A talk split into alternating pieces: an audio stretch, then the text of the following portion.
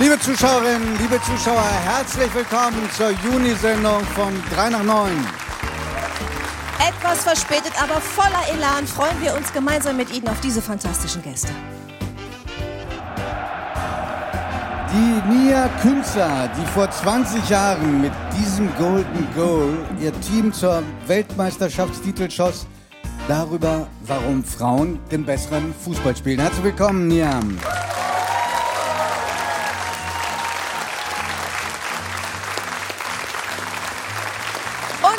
Ist auch Kinderarzt Hubert Messner über Grenzerfahrungen auf der Frühchenstation, auf Expeditionen mit Bruder Reinhold und möglicherweise sogar im Hühnerstall. Wir fragen nach. Herzlich willkommen.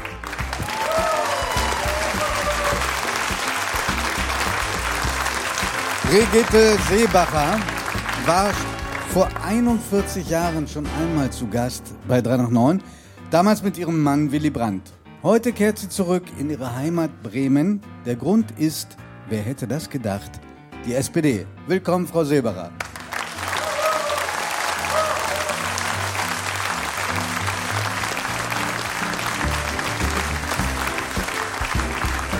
Julia Zisewski reist mit uns heute in den Dschungel Indonesiens und erzählt uns alles über das Leben und den Kampf um das Überleben der letzten Orang-Utans. Schön, dass Sie bei uns sind.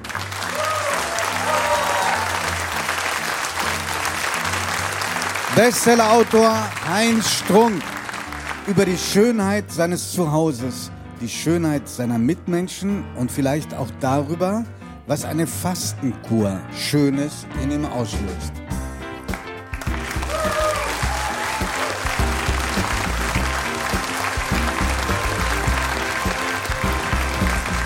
Warum ausgerechnet ein Talkshow-Besuch des einen das Leben des anderen komplett verändert hat und was dieses kleine Gerät damit zu tun hat, das erfahren wir jetzt vom ehemaligen bayerischen Ministerpräsidenten Günther Beckstein und von Christian Lilienweiß.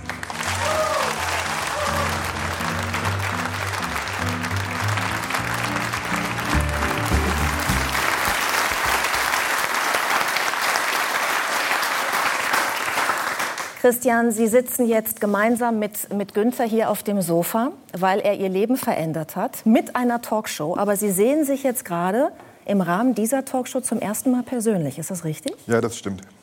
Wie hat Günther Beckstein Ihr Leben verändert? Ähm, ich habe Herrn Beckstein vor ungefähr zehn oder acht Jahren, ich weiß nicht mehr genau wann das war, im Fernsehen mit einer Talkshow gesehen. Ähm, er sprach dabei über seine Hörbehinderung und sein ähm, Cochlea-Implantat. Und ähm, ich war zu diesem Zeitpunkt selber stark schwerhörig, ähm, habe sehr schlecht gehört und ich habe ihn im Fernsehen gesehen und war total beeindruckt. Also wie gut er kommunizieren kann. Er konnte sich total normal mit den Menschen unterhalten. Die haben, glaube ich, nicht einmal nachgefragt oder was nicht verstanden. Und ähm, sie haben halt auch total offen ähm, über dieses CI gesprochen und das hat mich unglaublich beeindruckt. Und da habe ich gedacht, wow, also das könnte ja vielleicht auch was für dich sein. Jetzt haben Sie gerade gesagt, CI, so nennen Sie ganz liebevoll in der Abkürzung dieses kleine Implantat. Ja. Es handelt sich um das Cochlea-Implantat. Richtig. Das haben Sie implantiert im Kopf und Herr Beckstein, Sie haben es auch. Unter der Haut sitzt das, richtig? Ich habe das 2010 bekommen. Als einer der ersten Erwachsenen war das bei Kindern, war das eine Operation, die relativ häufig gemacht wird, wenn Kinder taub sind. Aber beim Erwachsenen und dann noch auf einer Seite war ich einer, jetzt hätte ich beinahe gesagt, Versuchskaninchen, stimmt nicht, äh, sondern ich habe schlecht gehört. Nach einer ganzen Serie von Hörstürzen war ich links praktisch taub. Äh, Und ich war ja in der Öffentlichkeit tätig, erst in der Politik, dann später in der Kirche. Und schlecht hören ist ja etwas, was die Kommunikation dramatisch verschlechtert. Von daher sage ich, es ist schlecht hören noch schlimmer als schlecht sehen. Äh, Und da habe ich mich dann entschlossen, nach medizinischer Beratung die Operation machen zu lassen. Cochlea-Implantat, da wird im Kopf ein kleiner Computer, etwas kleiner als eine Scheckkarte, eingeklebt und dann äh, mit äh, einer Elektrode durch den Hörgang äh, geführt und am Hörknochen angeschweißt. Und dann kommt dieses äußere Gerät, mit dem man dann sozusagen die, als wie quasi Mikrofon das dann überträgt und damit hört man wieder. Und ich muss sagen, das hat in der Tat mir nach einer Übergangszeit, die man hat, weil es zunächst quäkt wie eine Computerstimme, mhm. aber nach dieser Übergangszeit bin ich bestens zurechtgekommen und äh, verdanke dem, dass ich wieder normal am Leben teilhaben kann. Mhm.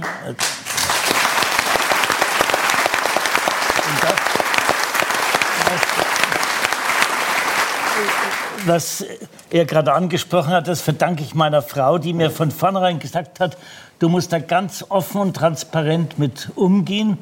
In dem Augenblick, wo du es nicht machst, ist es ein Thema, wo dann irgendeine Zeitung das mit der komischen Geschichte bringt.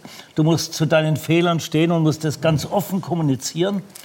Und ich habe das auch, weil ich auch Leuten Mut machen will, dass sie sehr frühzeitig, wenn sie schlecht hören, zum Ohrenarzt gehen. Mhm. Entweder ein normales Hörgerät oder wenn man praktisch taub ist, dann auch die Frage des Cochlears prüfen lassen, weil man damit sein Leben wieder in eine ganz andere Qualität bringen kann. Mhm.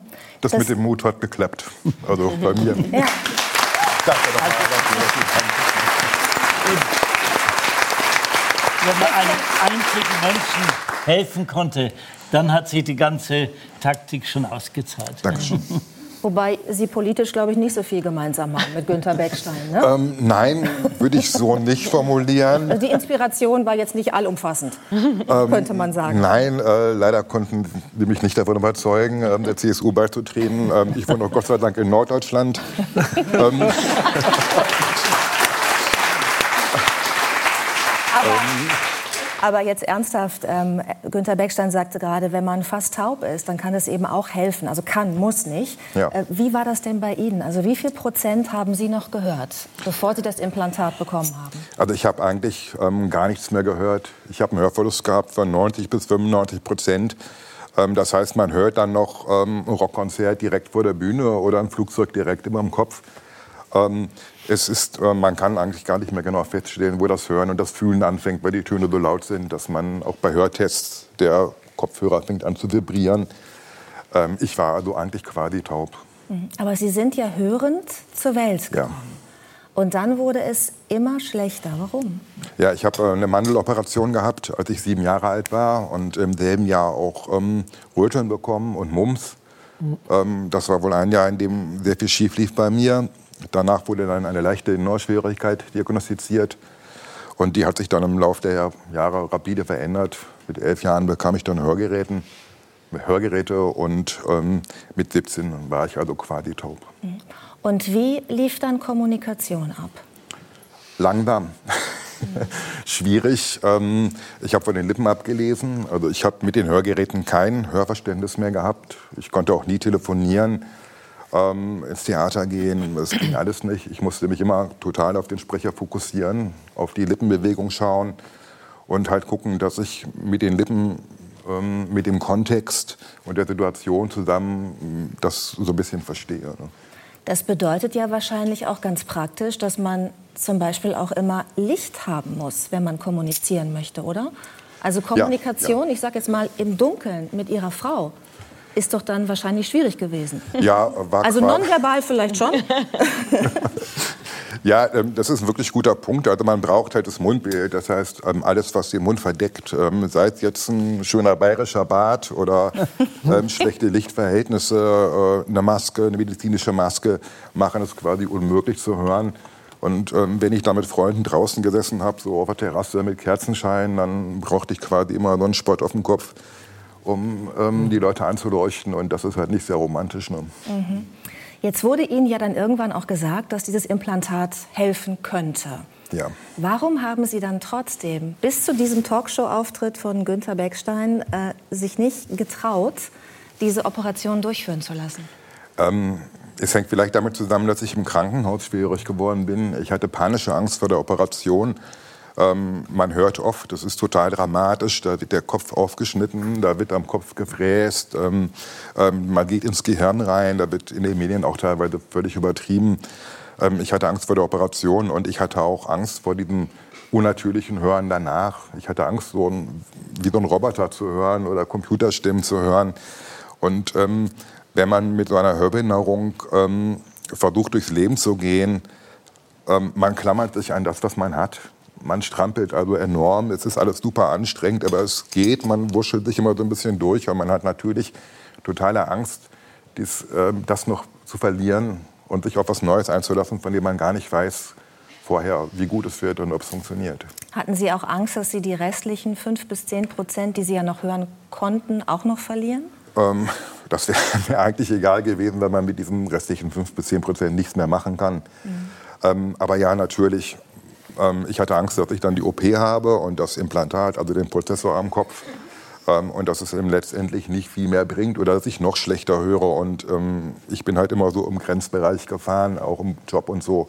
Und wenn das noch schlechter gewesen wäre danach, dann wäre ich wirklich aufgeschmissen gewesen. Mhm. So, und dann kam dieser Talkshow-Auftritt von Günter Beckstein, der so offen über sein Implantat gesprochen hat, der ihn Mut gemacht hat, ja. dieser Auftritt, es doch anzugehen mit der Operation. Man hat sie dann durchgeführt, ich fasse ein bisschen zusammen.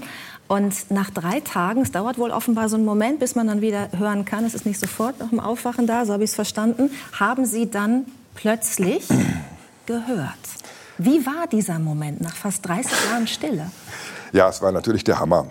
Ähm, Ist das, das, nicht total zu viel alles, weil man alles plötzlich hört, die Waschmaschine, den, ich weiß nicht, diese ganzen Umweltgeräusche, die wir so nebenbei wahrnehmen, die das Gehirn irgendwie so wegfiltert, weil sie ja immer da sind. Chipstüten im Kino, Katastrophe, sage ich Ihnen, hat mich früher nie gestört. Leute, die knispern und knaupeln. Nee, also es ist schon so, ähm, ich bin also am Mittwoch operiert worden und am Freitag ist das Gerät das erste Mal angeschaltet worden. Ähm, es ist unterschiedlich. Manche Kliniken machen erst, erst nach zwei bis vier Wochen. Ähm, die Klinik, in der ich war, es halt nach drei Tagen schon aktiviert. Es hat sich am Anfang alles, wie Herr Beckstein auch schon gesagt hatte, sehr unnatürlich angehört. Die Stimmen waren alle so ein bisschen wie Mickey Mouse und ähm, quäkig. Und ähm, mein, meine erste Reaktion war einfach erstmal toll, es funktioniert. Ich war total glücklich, dass es funktioniert hat. Und ähm, das Zweite, was ich meinem Autoingenieur gesagt habe, also den Tontechniker würde ich feuern, der das Ding eingestellt hat. ähm, der Ton war nicht wirklich schön. Und es hat sich bei mir dann aber nach sehr, sehr kurzer Zeit total normalisiert. Also ich konnte auf Anhieb mit einem Implantat besser verstehen als mit beiden Hörgeräten. Ich mhm. konnte am ersten Tag schon wirklich wieder richtig Musik hören, was für mich also eine totale Offenbarung war. Ich liebe Musik und konnte 30 Jahre lang sehr schlecht Musik hören nur. Und ähm, ich habe dann am nächsten Tag zu Hause ähm, tatsächlich gehört, dass das Klavier verstimmt ist, als mein Sohn Klavier gespielt hat. Und das war der Hammer. Ne? Also das kann man nicht beschreiben.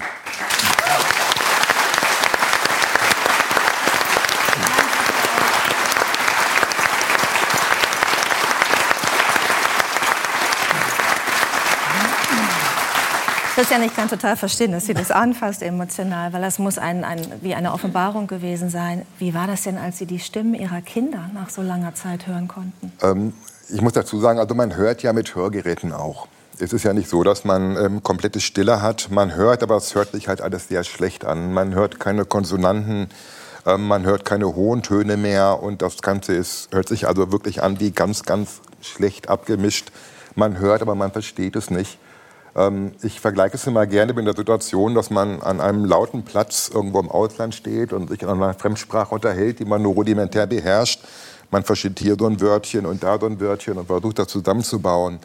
Ähm, ich habe meine Kinder also schon gehört vorher, aber ich habe sie halt mit den Implantaten das erste Mal richtig verstanden. Mhm. Und ähm, das ist ein unglaubliches Geschenk, dass Kommunikation jetzt einfach so möglich ist. Es ist nicht mehr so anstrengend. Ich kann mich einfach unterhalten. Ich ähm, meine Frau sagt immer, wenn ich zum Bäcker gehe, das dauert zwei Stunden, weil ich überall die Leute anquatsche.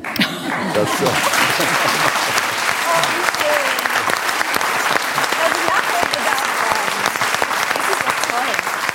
Es macht einfach Spaß zu kommunizieren. Mhm. Und das ist, glaube ich, das schönste Geschenk neben der Musik. Mhm. Günter Beckstein, äh, ich habe mir sagen lassen, dass Sie ein, ein, ein extra Frauenprogramm haben. Das möchte auf ich auch. dem Implantat.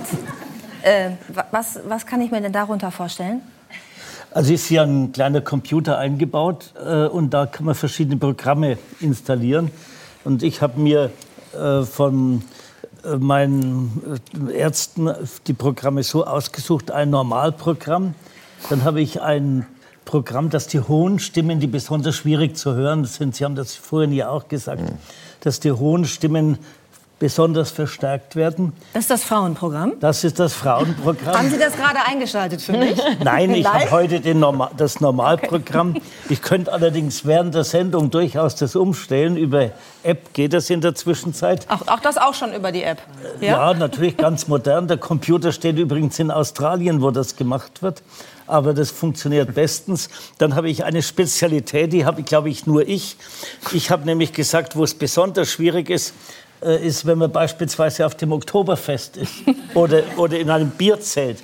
Ich habe also ein Programm, das die Hintergrundgeräusche wegfiltern soll. Das klingt besser, als es ist. Es klappt natürlich haushoch nicht.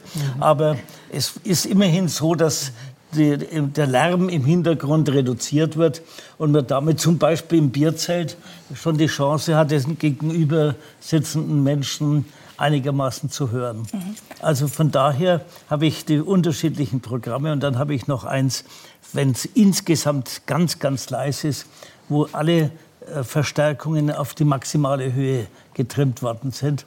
Aber das ist dann etwas, was, wenn man sich normal unterhält, dass es dann fast schmerzhaft ist, weil dann die Stimmen so laut sind. Also es ist wirklich etwas, wo man ganz, ganz äh, leise äh, Stimmen und leise Situationen extrem hoch äh, stellen kann. Und wenn Sie ähm, Talkshows sehen mit ähm, Kolleginnen und Kollegen anderer Parteien ähm, oder Bundestagsdebatten, schalten Sie an der App dann auch manchmal komplett auf Mute?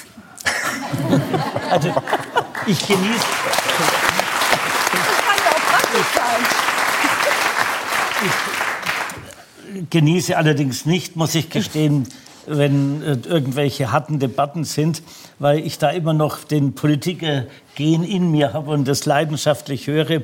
Aber ich war äh, bei einer Musikveranstaltung, die ich nur als Lärm empfunden habe, weil mir die Musik überhaupt nicht gefallen hat. Und es war wirklich fast schmerzhaft laut.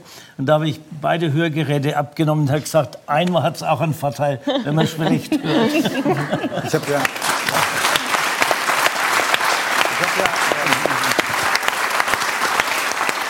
viele Jahre aus großer Nähe äh, einen Mann beobachten und erleben dürfen, der äh, ein Hörgerät hatte, aber kein Implantat, also meistens sehr schlecht gehört hat, nämlich Helmut Schmidt. Und der hat, wenn ihm ein Gesprächspartner zu langweilig war, einfach konsequent gesagt, er versteht es nicht. Also bis der andere entmutigt hat. Aber ich, mich Also das behauptet meine Frau natürlich auch, dass ich immer wieder das schlechte Hören. Ich habe sie ja, ich habe ja lange in München gelebt und ich habe sie äh, erlebt in ihrer politisch aktiven Zeit. Sie waren einer der bekanntesten und mächtigsten Politiker der CSU. Was mich so äh, die ganze Zeit, als Judith und ich angefangen haben, diese Sendung vorzubereiten, beschäftigt hat, ist die Frage, wie haben Sie den Wechsel von der aktiven Politik sozusagen in den Ruhestand verkraftet. Ich frage Sie das auch deswegen, weil Ihr Kollege Theo Weigel, der schon häufiger hier war, der mal gesagt hat, ein Satz, den ich nie vergessen werde, was meinen Sie, wie das ist, wenn Sie bei einer Veranstaltung sind und der Einzige, der noch freiwillig zu Ihnen kommt, ist der Ober, um nach der Rechnung, die Rechnung zu bringen? Also es ist natürlich schon etwas, was einen persönlich sehr trifft, wenn man zurücktritt. Ich habe ein Wahlergebnis äh, gehabt, das äh, heute von allen als toll angesehen wurde, 43,5 oder was Prozent. Aber die eigenen da werden Sie heute Kanzlerkandidat mit dem. Die eigenen Ansprüche waren 50. Und dann war es ziemlich schnell klar, dass es in der Partei massive Widerstände äh, gibt, trotz aller Beschlüsse. Ursprünglich hat die Partei beschlossen, ich soll im Amt bleiben. Aber äh, mir hat dann eine Kollegin, die ich selber ins Kabinett berufen hatte, gesagt, äh, in ihrem Vorstand sei besprochen worden, wenn der Beckstein nicht freiwillig zurücktritt, machen wir mit ihm die Simonis. Simonis war damals die war, die war gerade von der, von der Partei, von der SPD ähm, aufs, ähm, wie soll man sagen, aufs Übelste ähm, hinter die Fichte geführt worden. Und äh, damit war für mich jedenfalls klar, dass ich äh, es viel vernünftiger mache, dass ich freiwillig zurücktrete. Ich erspare dem Land einen quälenden Prozess, ich erspare der Partei, ich erspare mir selber einen quälenden Prozess und bin dann am nächsten Tag vor die Presse getreten. Das einzige Mal, wo ich nur einen Zettel hatte, den ich abgelesen habe und keine Fragen zugelassen habe, wo ich dann mit zwei Sätzen erklärt habe, dass ich nicht wieder zur Wahl antrete. Und wie lange hat es gedauert, bis Sie keine Entzugserscheinung mehr hatten? Also es war natürlich eine wirklich äh, eine Entscheidung, die einem dann schon äh, absolut schmerzhaft ist. Ähm, ich habe ja äh, monatelang mit jedem Körper, auch bis an die Grenze dessen, was ich gesundheitlich aushalte, dafür gekämpft im Wahlkampf, dass man äh, nach der Wahl wieder in die Regierung kommt, dass äh, ich das Amt weiterführen kann. Aber wie gesagt, der Wähler hat das anders entschieden und dann war es klar. Vollzogen ist das dann geworden, wenn, so ist die Verfassungslage in Bayern, der neue Ministerpräsident gewählt wird. Und ab dem Moment geht dann alles, was mit dem Amt zu tun hat, auf den neuen Ministerpräsidenten über. Also zum Beispiel der persönliche Referent ist ab dem Moment der Wahl der persönliche Referent des Neuen. Meine Begleitschützer waren damit die Begleitschützer von Horst Seehofer. Und ich war damit völlig allein im Landtag und habe dann gefragt, wer bringt mich denn jetzt weg? Ich bin oft mit der U-Bahn gefahren. Da hat man bloß an dem Tag, wo ich den Rücktritt hatte, wollte ich vielleicht verständlicherweise nicht in die U-Bahn gehen. Dann hat ein freundlicher Polizist gesagt, ich habe jetzt Dienstschluss, ich fahre Sie nach Hause. Wahnsinn. Aber das ist die, auch natürlich in der Demokratie alles, was mit dem Amt verbunden ist, das ist amtsbezogen und nicht personenbezogen. Im Land übrigens noch viel stärker als auf der Ebene des Bundes. Ähm, und von daher war das schon eine ziemlich äh, schmerzhafte Sache. Äh, zumal man alle die Annehmlichkeiten eines Amtes, dass man Fahrer hat, dass man zur Veranstaltung hingebracht wird, dass man jemanden hat, der ein Grußwort schreibt, das man dann äh, verwenden kann, dass man ein Büro hat, das ist alles weggefallen. Und äh, natürlich auch die Kommentare, dass der Rücktritt gemacht war oder notwendig war, weil man immer so mäßiges oder saumäßiges Wahlergebnis hatte. Äh, okay. Geholfen hat mir dabei, dass meine Frau mich überhaupt nicht bemitleidet hat, sondern gesagt hat, es ist doch selbstverständlich, der, wenn man sich zur Wahl stellt, dann muss man wissen, dass man gewinnen kann, aber auch, dass man verlieren kann. Das ist das Normalste der Welt. Und wie ich dann immer etwas getraut hat, hat sie zu mir gesagt, sei nicht zu wehleidig. Und das hat mir sehr geholfen.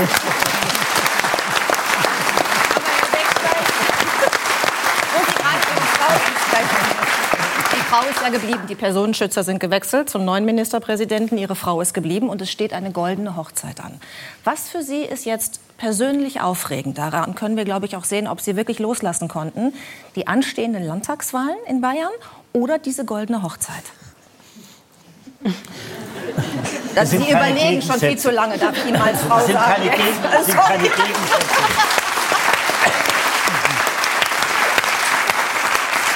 Ich werde die Landtagswahl nicht genießen, während ich die goldene Hochzeit dadurch genieße, dass mit Kindern und Enkeln nicht weg war. Sind wir 15 Mann, ich habe sieben Enkel, drei Kinder. Die dazugehörigen Frauen. Wie haben Sie das alles geschafft in der ganzen politischen Zeit? ich, glaube, ich glaube, das war auch wieder die Frau, die das geschafft hat. Vor allem muss ich, muss ich gestehen,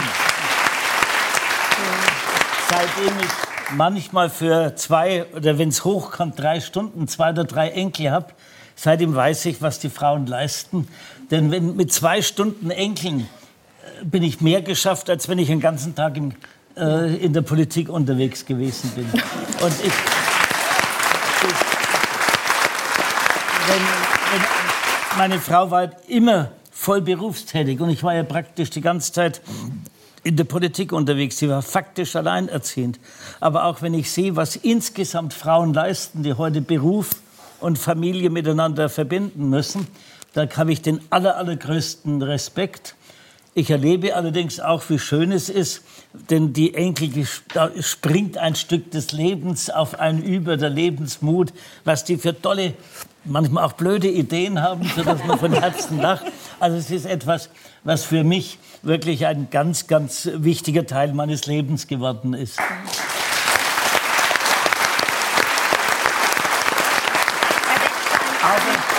Völlig entwöhnt von der Politik bin ich nicht. Am Montag früh ist Parteivorstand der CSU. Da werde ich dort sein und werde zuhören. Ich melde mich praktisch nie. Wenn ich irgendwas zu sagen habe, dann schreibe ich Söder eine SMS oder rufe ihn auch mal an. Aber ich sage nicht in der größeren Runde, weil sonst sehr schnell ist, kommt. Beckstein kritisiert seine, Vor äh, seine Nachfolger und äh, das wird irgendwie instrumentalisiert. Und äh, von daher sage ich, wenn ich was äh, anzumerken habe, dann mache ich es unter vier Augen. Aber das ist ganz selten der Fall. Ich will die Welt nicht mehr retten, sondern weiß, dass das die Aufgabe von jungen Leuten jetzt ist, die Welt zu gestalten. Sehr schön. Darf ich Ihnen.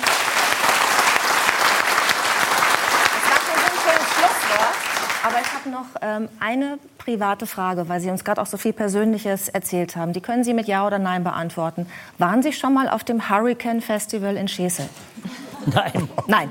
Gut. Wir wissen nämlich, dass der Mann, den Sie so sehr inspiriert haben, ein großer Fan der Musik ist, die dort äh, aufgeführt wird, gesungen, musiziert wird. Wir sehen hier gerade ein paar Fotos. Also vor vielen Menschen wird sie aufgeführt, diese Musik. Äh, läuft gerade das Hurricane Festival. Und ich weiß, Christian, dass Sie eigentlich heute Abend gerne dort gewesen wären. Ja. Weil ähm, die Band, ich persönlich kannte sie nicht, Billy Talent, Billy Talent. dort äh, auftritt. Und weil Sie sich für uns entschieden haben, haben wir einfach mal angerufen bei der Band und die Band hat eine Grußbotschaft geschickt und zwar hat Sänger Ben das gemacht. Bitte schön. Hey Chris, it's Ben from Billy Talent. How you doing? Uh, just want to say I heard about your story. It's truly, truly amazing. And uh, unfortunately, I know you can't make it to the show this time, but uh, hopefully next time we come to Germany, you can make it out and we can say hi and get you some tickets. Okay? Take care of yourself. All the best, and uh, we'll see you soon. Bye. 哈哈哈哈哈哈。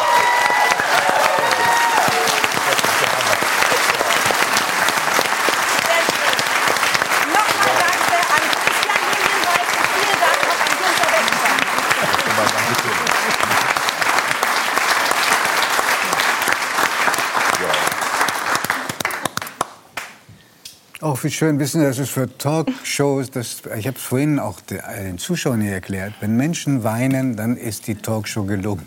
Echte Emotion. Ja, das haut mich total um. Das haut mich total um. Ach, wie schön, wirklich. Unser, unser nächster Gast hat äh, sich selbst, ihrer Mannschaft und Millionen von Deutschen einen unvergesslichen Moment verschafft, vor genau 20 Jahren. Und weil es so schön war, schauen wir, schauen wir uns das nochmal an. Gern. Nia Künzer, kurz zuvor eingewechselt, machte die deutschen Frauen in der 98. Minute zum Weltmeister. Das passende Ende einer traumhaften Weltmeisterschaft. Unser Teamgeist ist sensationell und ähm, ja, Tor gemacht. Äh, super Stadion, schönes Wetter. Ich glaube, das wird noch eine richtig wilde Nacht.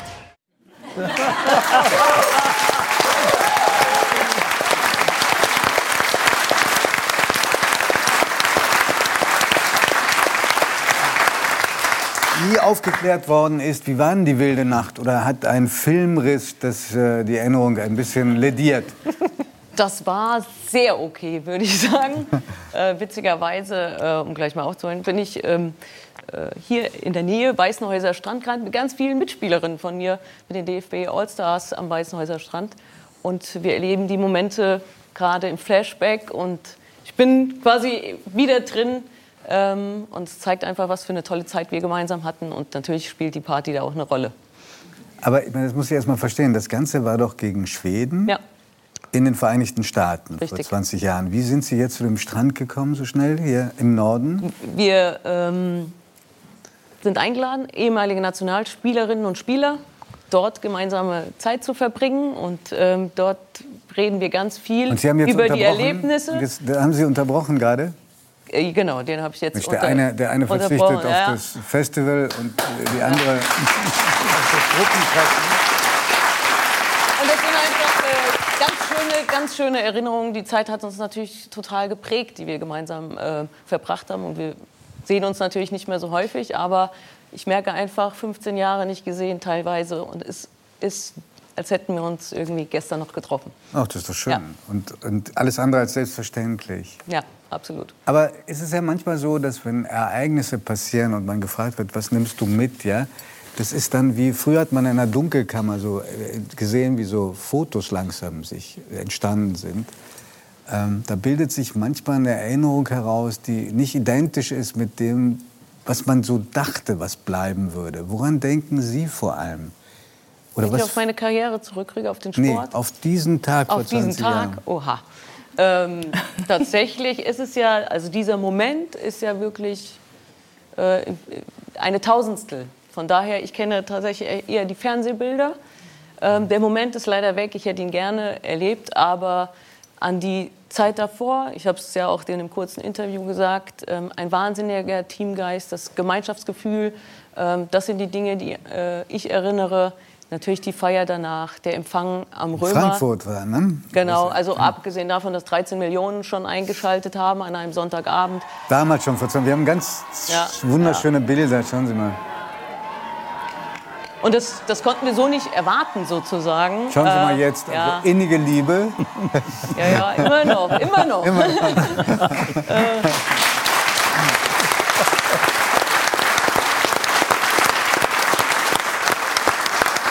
natürlich für den äh, Zeitpunkt oder für die Zeit eine wahnsinnige Aufmerksamkeit und es war ja wie so ein perfektes Puzzle, auch als Team, als Sportlerin, ähm, wo wirklich jeder so sein Ego zurückgestellt hat für diese 90 oder 120 Minuten.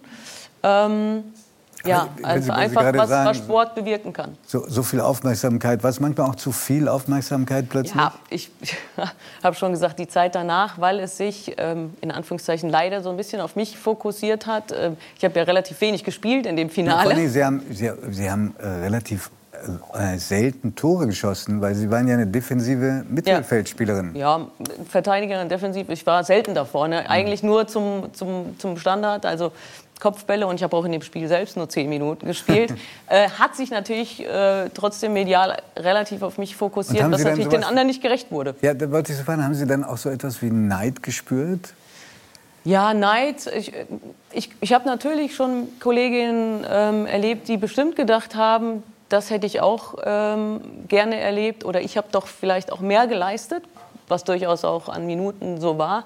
Aber äh, ist ja auch in dem Moment völlig legitim. Es war sehr schwierig, die Medien zu steuern. Das kennen Sie ja wahrscheinlich. Äh, Ich konnte immer Ich? nur Nein. ich konnte immer nur sagen, äh, wir sind ein Team, ähm, aber das hat sich natürlich fokussiert und ich habe die erste Zeit äh, mehr oder weniger in Trance erlebt und bin da so mitgeschwommen. Ähm, aber habe durchaus natürlich schöne Momente noch in Erinnerung da am Römer. Äh, wir hatten unfassbar viel Spaß natürlich auch. Und Sie sind dem Frauenfußball treu geblieben Ja. als äh, Kommentatorin. Ähm, und Sie haben ein Buch geschrieben, gerade über das wir auch noch reden. Äh, werden Sie wissen vielleicht, dass hier in dieser Runde ziemlich viele Fußballexperten sitzen? Gibt nur eigentlich, oder? Na, na, auch das. Jedenfalls Fans, aber wir haben auch einen hier sitzen, der begabt gewesen ist als Fußballer, jedenfalls als junger Fußballer, das ist Heinz Strunk.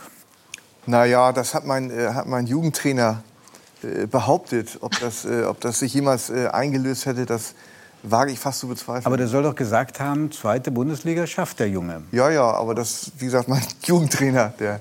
Wer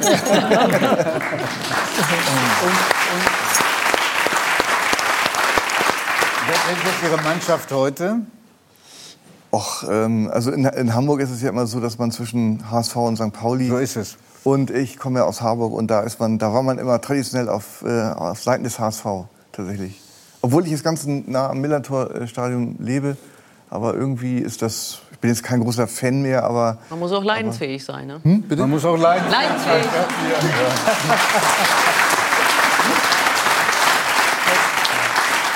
Muss man allerdings als Werder-Fan auch, und wir haben hier einen ganz großen Werder-Fan, nämlich Brigitte Seebacher, wir werden darüber auch noch reden, aber was mich sehr interessieren würde, haben Sie jemals auch Frauenfußball geguckt? Nein. Also jetzt im Zuge der allgemeinen Begeisterung kommt man gar nicht dran vorbei. Und das ist Aber gut so. Man konnte es ja nicht sehen, ne? Man konnte es nicht sehen. Ja, warum muss man alles sehen?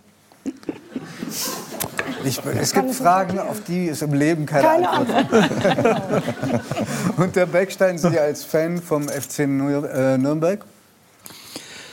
Also wir haben ja eine äh, Fußballmannschaft der Frauen, die besser ist als die der Männer, was in Nürnberg nicht so arg Top, schwer ist. top. Sehr gut Und vorbereitet oder Jetzt Fußball sind die, äh, ist, sind die, ist der Frauenfußball auch zu einer eigenen Abteilung im Verein geworden. Und in der kommenden Liga spielen die Frauen auch im Stadion, im äh, Max-Morlock-Stadion. Also jetzt beginnt hoffentlich da auch die große Öffentlichkeit, den Frauenfußball Und, mitzugenießen. und waren Sie mal übrigens bei,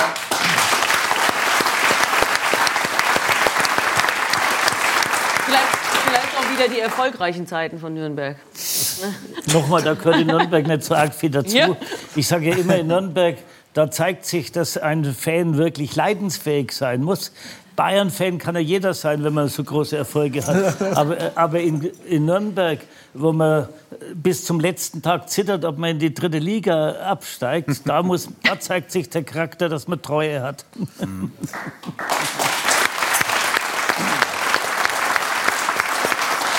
Angesichts der fortgeschrittenen Zeit erspare ich mir die Frage, ob Herr Beckstein auch mal mit Herrn Söder im Stadion war. Klammer zu.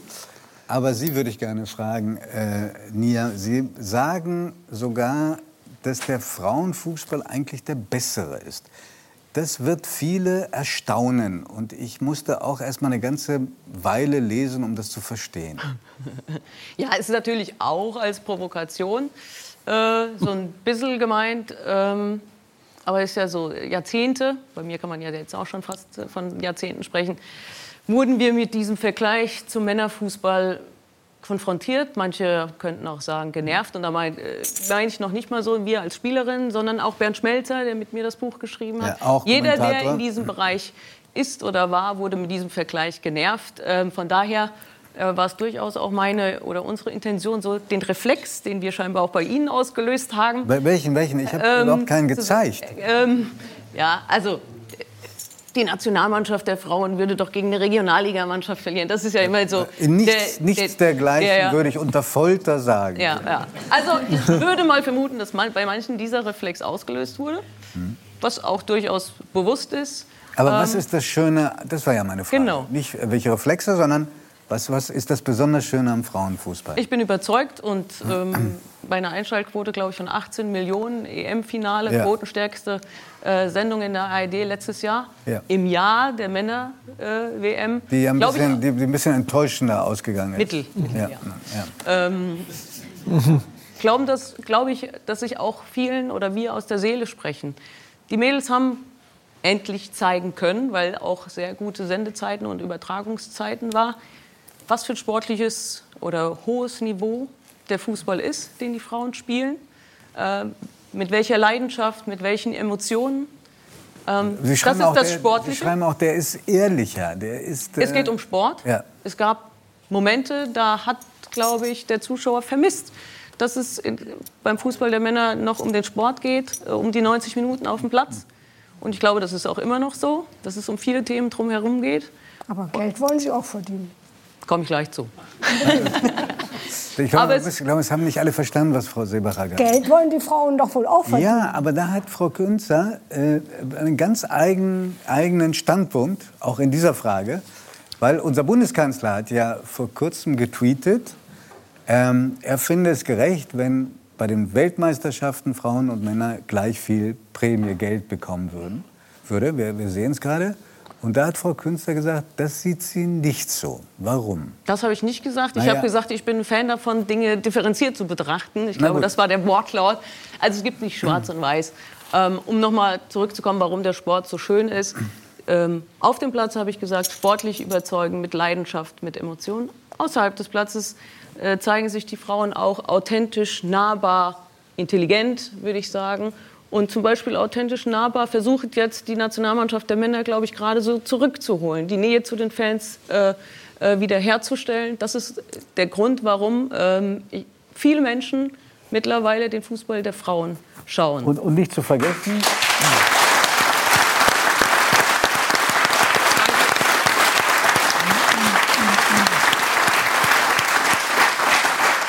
Und nicht zu vergessen, Sie sagen, Frauen spar ersparen sich auch die äh, Show-Einlagen und die Diskussionen vor den Schiedsrichtern. Ja, ist, äh, sage ich mal, die Unterbrechungen sind äh, deutlich kürzer. Ähm, die eine oder andere steht schneller auf, als es vielleicht sein muss. Die Konfrontation.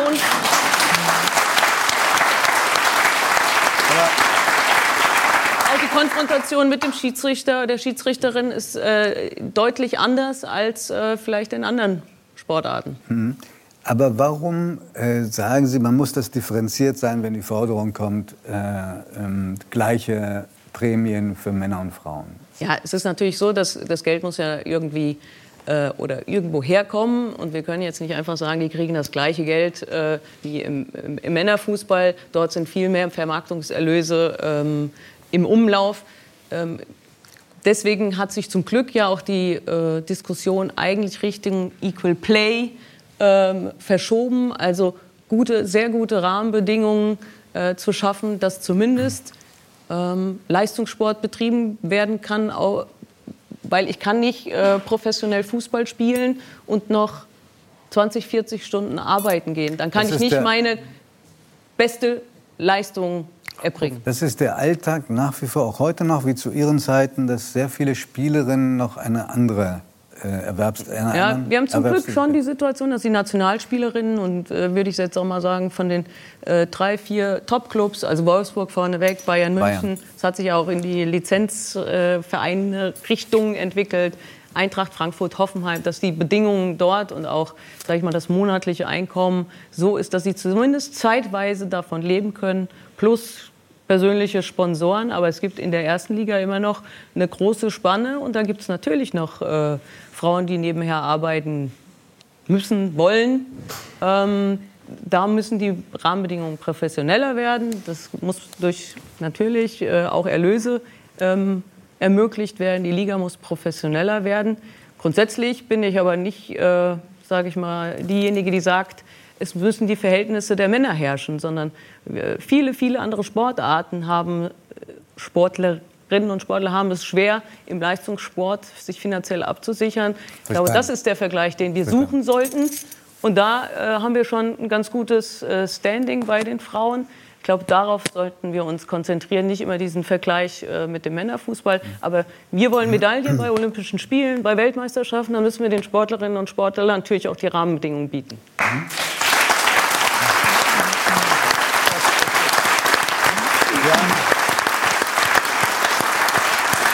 Zwei Kinder. Ich ja. nehme stark an, dass zumindest der eine auch ein bisschen Fußball spielt. Gehören ja. Sie zu den Mamas, die vom Spielfeldrand reinbrüllen? Was glauben Sie? Nein, ehrlich gesagt, ich glaube nein, weil vielleicht täusche ich mich auch. Nein, also ich habe da glaube ich nicht Tendenzen, aber äh, der ein oder andere am Spielfeldrand erkennt mich auch und da werde ich einen Teufel tun, mir jetzt noch irgendwie die Blöße geben, da reinzurufen.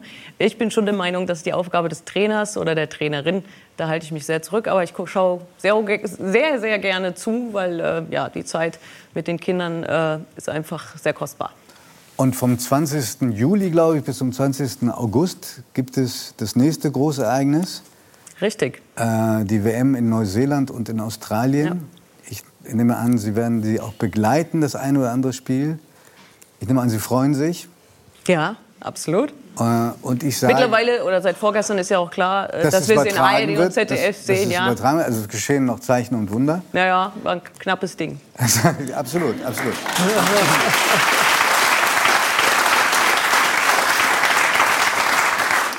Und äh, würde ich Fußball spielen, ich fände es äh, ganz angemessen, wenn Sie vom Spielfeldrand reinbrüllen. Vielen Dank, Nia Künstler.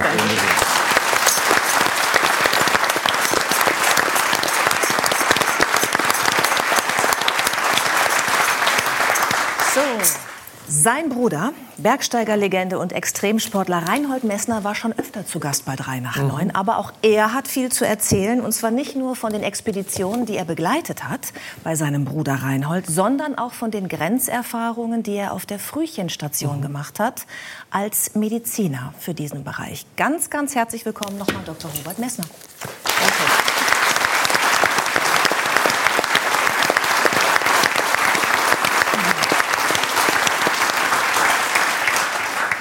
Herr Messner, ähm, bei Ihnen hat der Sport auch immer schon eine große Rolle gespielt. Lernt man, wenn man sich mit ihnen beschäftigt. Genauso wie bei Nia, glaube ich, äh, war das auch mal eine Idee von Ihnen, das beruflich zu machen, richtig? Es war die Idee, ja. Wenn ich jung war, war ich, ich habe nicht im Klettern jetzt, aber Fußballer war ich nicht, nicht ein großer. Ich habe zwar Fußball gespielt, aber ich habe mich mit Leicht, Leichtathletik beschäftigt. Besonders äh, in jungen Jahren mit den 1500 Meter, später 3000 Meter Hürden, auch wenn ich nicht groß war, aber trotzdem die Hürden schaffte, in guten Zeiten schaffte und dann die 5000 Meter. Und wollte dann eigentlich äh, diese Zeit nützen, Sport studieren. Ich wollte immer Medizin studieren, wollte aber diese Zeit in den jungen Jahren nützen, um Sport zu studieren, meine Karriere weiterzuentwickeln. Ich war auf dem Sprung zur Nationalmannschaft und habe mir dann vor der Italienmeisterschaften die Achillessehne gerissen. Äh, das war sicherlich ein Übertraining. Wir waren wahrscheinlich zu stark trainiert oder haben zu heftig trainiert. Und damit war das aus. Mhm. Ich habe dann zwei Jahre gebraucht, überhaupt wieder laufen zu können. Mhm. Habe dann versucht, zurückzukommen. Und äh, das war nicht mehr möglich. Also nicht mehr möglich in diesen Kategorien, in denen ich gewohnt war. Es ist schwierig, wenn man vorne wegläuft, plötzlich hinten nachhinken muss. Ich glaube, für Fußball ist das ähnlich. Vier Kreuzbandrisse, ich ja, glaube. Ich weiß. ist neben Achillessehne, ja. glaube ich, die schwerste Verletzung für Sportler, ja. Dann habe ich Medizin studiert und den Sport nicht, nicht einfach liegen lassen, sondern mich weiter mit Sport beschäftigt. Ich habe dann weiterhin immer trainiert bis in die letzten Jahre herauf und habe Medizin studiert. Ja. Sie wollten ja auch eigentlich Sportmediziner werden, haben sich mhm. dann aber für die Neonatologie entschieden. Richtig. Das ist äh, quasi die Kinderheilkunde bei, bei Frühgeborenen. Kann man das, das, so übersetzen? Das kann man so übersetzen, das ist der neugeborene Mediziner. Warum ausgerechnet dafür? Das sind, das sind Zufälle. Äh, die neugeborene Medizin oder die Neonatologie in den 70er Jahren, wo ich begonnen habe zu arbeiten, Beginn 80er Jahren, war einfach eine kleine verlassene Station am Ende einer Kinderstation. Da waren unter Anführungszeichen die sogenannten schwachen Kinder. Und äh, mein Chef meinte, ich habe mich zunächst mit Onkologie beschäftigt, die ersten Jahre. Und mein Chef meinte, auch weil dort äh, nur mehr ein Oberarzt war, ich sollte, ich sollte in diese Station gehen. Und sie hat mich vom ersten Tag begeistert, weil ich gemerkt habe, dass in dieser Station sehr viel Potenzial steckt aber nicht vielleicht das Erste, weil dir bewusst wird, dass in dieser Station das Leben beginnt. Und das Leben ist eines der emotionalsten Momente, die es überhaupt gibt, das beginnende Leben, die Geburt und so weiter. Aber ich habe auch gemerkt in dieser Station, dass da sehr viel Potenzial äh, drinnen steckt, diese zu entwickeln. Und ich hatte das Glück, über die letzten 40 Jahre in dieser Station zu arbeiten. Aus dieser kleinen Station wurde eine größere Station, die ist heute eine sehr große Station. Wenn ich denke, wir waren zwei Ärzte und vielleicht, ich weiß nicht mehr, fünf, sieben Schwestern sind heute 15 Ärzte und 40 Krankenpfleger, Pflegerinnen auf dieser Station. Und ich konnte diese Entwicklung mitmachen. Und das hat mein alter Chef in seinem Weitblick sicher verstanden. Ja. Was kann man lernen von diesen kleinen Wesen, die auf die Welt kommen und sofort kämpfen müssen? Man kann von ihnen sehr, sehr viel lernen, auch für, für das eigene Leben. Diese Kinder haben eine wahnsinnige Lebensenergie, wie sie weniger haben. Diese Kinder haben äh, später auch Freude in ihrem Leben, man merkt das. Und diese Kinder gehen, wie ich auch immer geschrieben habe, auf einem ganz schmalen Grad, besonders die ersten Lebenstage. Wir reden jetzt von den kleinsten der Kleinen, unter den 1000 Gramm, 750 Gramm, geht runter jetzt bis 400 Gramm. Und du merkst, wie diese Kinder an, diesen, an dieser Grad zwischen mit dem Tod und mit dem Leben eigentlich für sich sprechen. Und das Schöne daran ist einfach, dass wir diese Kinder begleiten dürfen, über diesen Grad, über die Brücke dann ins Leben zu gehen. Und sie geben dir selber viel Lebensenergie. Und du verstehst einfach, wie sie kämpfen. Und sie bleiben große Kämpfer, auch später im Leben. Sie haben sich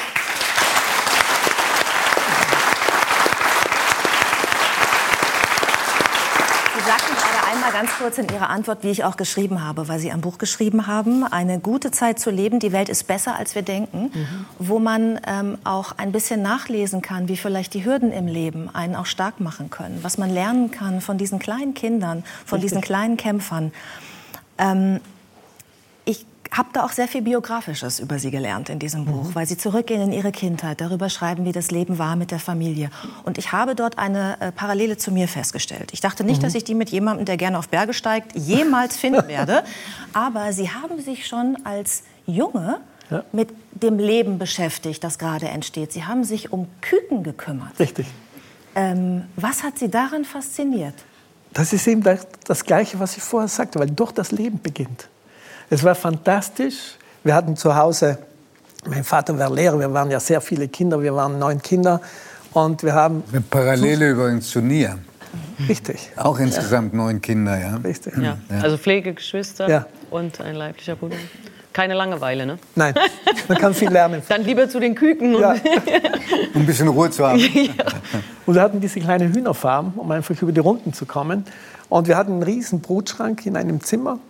Also wir Kinder waren alle in, in anderen Zimmern, relativ viele drinnen. Da brauchte dieses andere Zimmer für den Brutschrank. Und da kamen hunderte von Küken auf, auf die Welt, alle drei, vier Wochen. Und das Schöne ist dort, besonders ich durfte dann schon mit 18 Jahren äh, untersuchen, ob diese Eier überhaupt befruchtet waren. Da haben wir so eine spezifische Lampe, da hielt man das Ei darunter. Da schiert man die Eier, sagt man doch. In Schiert man? Norddeutschland. Ach. Eier schieren. Wir halten das darunter, man sieht das. Hier sieht man es nicht, aber dann sieht man diese Blutgefäße, die da sind, dann weiß man, dass das Ei befruchtet ist. Und das durfte ich machen. Und anscheinend war ich dort, ja, war ich gut in diesem, in diesem, in diesem äh, Sinne. Und später, nach 21 Wochen so, kamen die ersten Küken auf die Welt. Und das Schöne bei den Küken ist, dass sie nicht eines allein auf die Welt kommen. Man hört sie an, an die Schale klopfen und plötzlich das Ganze so wie der Apothekerschrank, also waren alle Eier schön auf, äh, ein, äh, draufgestellt, begannen rechts und links diese Küken auf die Welt zu kommen. Sie haben sich gegenseitig stimuliert, auf die Welt zu kommen. Und das ist auch das Schöne. Und das kann ich zum Vergleichen zu dem Frühchen. Dort beginnt das Leben. Und das hat mich immer interessiert. Und dieses Zusammensein mit, mit den Küken, war das in Ihrer Erinnerung Teil einer unbeschwerten Kindheit oder auch Teil einer Kindheit, in der es auch harte Zeiten gab? Nein, das war sicher Teil einer unbeschwerten Kindheit. Wir hatten an und für sich eine schöne, unbeschwerte Kindheit. Aber in dem Sinn auch eine harte Kindheit, weil wir früh von zu Hause weg mussten. Also schon früh äh, mithelfen mussten. Ich zum Beispiel bin mit neun Jahren schon auf die Alm gekommen, wo ich den ganzen Sommer gearbeitet habe, allein mit, das waren jetzt 10, 15 Kühe. Und äh, Aber ganz alleine, ne? als neunjähriger Junge. Ja. Über Stunden, über, über Wochen, Tage? ganzen Sommer. Das kann man sich heute gar nicht mehr vorstellen. Nein, das kann man nicht Einen neunjährigen vorstellen. Jungen auf die Alm zu schicken über Wochen. Und ich war den ganzen Tag, also am Morgen, nachdem die, die Kühe ge- gemolken wurde, habe ich sie auf die Alben getrieben, beziehungsweise auf die Weide getrieben und blieb bei den Tieren, klarerweise den ganzen Tag. Aber ich habe mich dann irgendwo selbst erfunden, also Spiele erfunden für mich selber. Und klarerweise es war Schutzhütte daneben, da kamen Fremde, wir nannten die früher Fremden, nicht Touristen, sondern Fremde, die dann zu Freunden wurden. Die hatten ja auch ihre Kinder mit und ich habe dann auch gespielt. In dem Sinn äh, habe ich schon irgendwie eine soziale Einbindung gehabt. Ist denn Ihr Bruder Reinhold äh, damals auch mal vorbeigekommen? Ich meine, er war einige Jahre älter, acht, acht Jahre, Neun Jahre neun älter, Jahre sogar. ja. Ähm, das ist ja eine Ewigkeit, ne? Ja. Also in, in so einem Geschwisterzusammensein. Äh, oder hatten Sie damals gar nicht so einen extremen Kontakt, weil der Kontakt ja jetzt sehr gut ist? Ne? Wir hatten nicht diesen extremen Kontakt, weil er schon in dem Alter viel weg war. Er war schon äh, neun Jahre älter, das heißt, er war schon in den großen Bergen unterwegs. Und, oder ich wusste manchmal, äh, dass eine Nordwand bestieg, die ich von meiner Alm aus sehen konnte. Ja? Das wusste ich aber nicht, dass man sich jetzt getroffen hat. Man hat sich im Herbst getroffen, bevor wieder jeder aus dem Tal in die Schulen gegangen ist. Ja. Aber gestatten Sie noch eine Frage zu, zu Ihrem Bruder, weil der so oft schon hier war in dieser Mhm. Sendung. Einmal haben wir nach der Sendung in Anwesenheit des älteren Sohns von Franz Josef Strauß noch zusammen Nudeln gekocht und auch danach konnte ich ihn ein paar Mal besuchen. Ähm, war der damals schon so eigensinnig, wie er heute ist? Eigensinnig. Ich, ich würde nicht als eigensinnig bezeichnen. Er war sehr selbstbestimmt. Okay. in diesem Sinne, sehr selbstbestimmt und ließ sich von keinem Vorhang abbringen. Das heißt, wenn er beschlossen hat, irgendeine Tour zu machen, dann gab es nichts das, das ihn davon abhalten kann. Und sind Sie jemand, der von etwas abzuhalten ist, wenn man ihn überzeugt? Ich denke, da sind wir uns relativ ähnlich. Okay.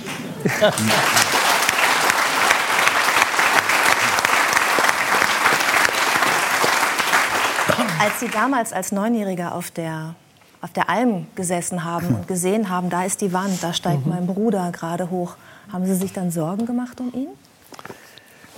Nein, es war ein bestimmtes Vertrauen da. Ich habe ihn noch oft, oft begleitet, später, wenn ich dann vielleicht 10, 11 Jahre war, in die großen Wände, wo ich dann irgendwelcher Biwakschachtel übernachtet habe, während er mit einem Freund in diesen Nordwänden oder in Südwand zum Beispiel, Marmalata Südwand, erinnere ich mich genau als Kind, auf ihn gewartet habe. Aber es war ein großes Vertrauen da. Ich habe nie gedacht, dass er nicht zurückkommen würde. Es hat Momente gegeben, besonders eine, Expedi eine, eine große Bergtour, wo ich wirklich dann zwei, drei Tage in dieser Biwakschachtel alleine ausgehalten habe, weil ein Wettersturz war, ich sie nicht mehr an der Wand gesehen habe, weil alles voll Nebel war. Und dann muss ich zugestehen, da bin ich eines Morgens an den Wandfuß gegangen, in der Hoffnung, dass er nicht, dort nicht sein Mhm. sollte oder dort liegen möchte. Aber das war das einzige Mal eigentlich. Sie sind ja im Erwachsenenalter vielfach mitgefahren auf Expeditionen mit Ihrem Bruder, haben dann auch die medizinische Betreuung natürlich übernommen, aber waren eben auch an seiner Seite.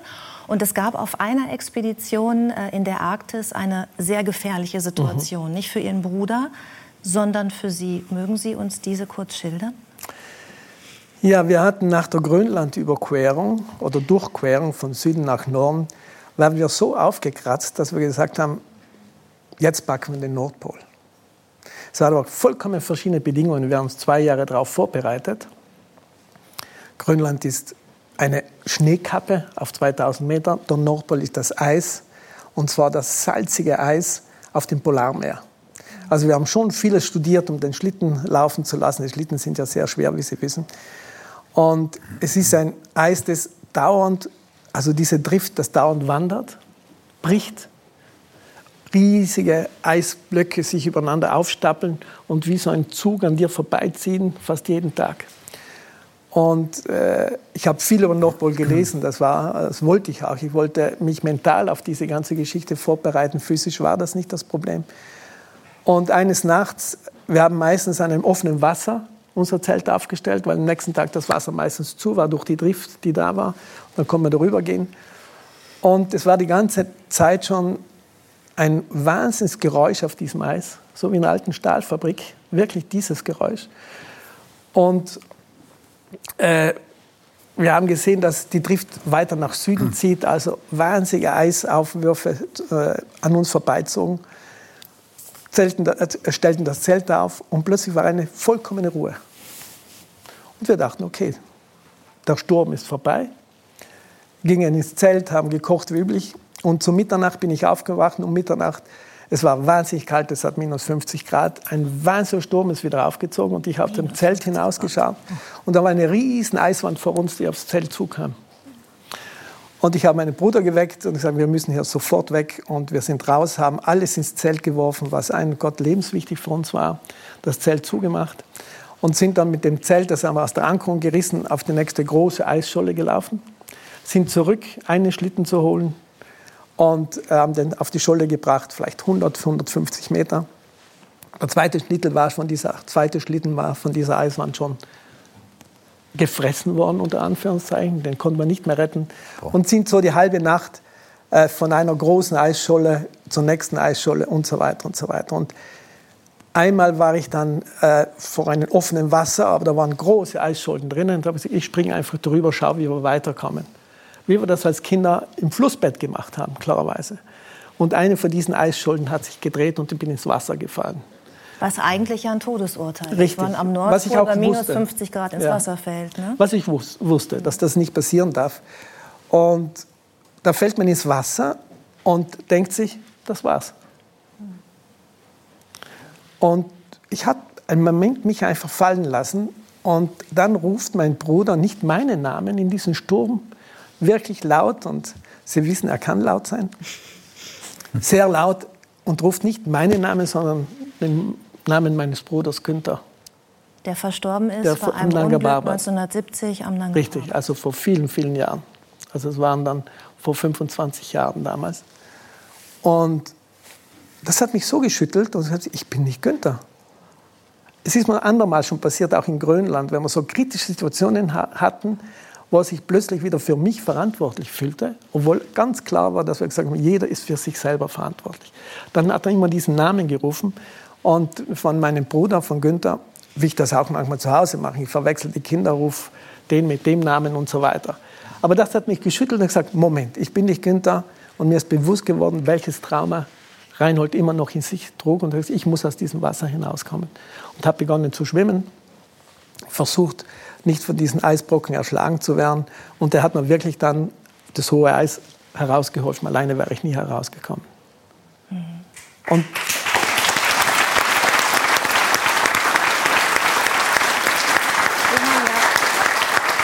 Also ich frage mich, wenn ich das höre, wenn Sie das so schildern, ähm, dieses große Unglück am Nanga Parbat. Äh, Ihr Bruder Günther ist gestorben, Sie wären fast gestorben. Reinhold Messner hat am Nanga Parbat fast alle seine Zehen verloren. Richtig. War oft in lebensgefährlichen Situationen.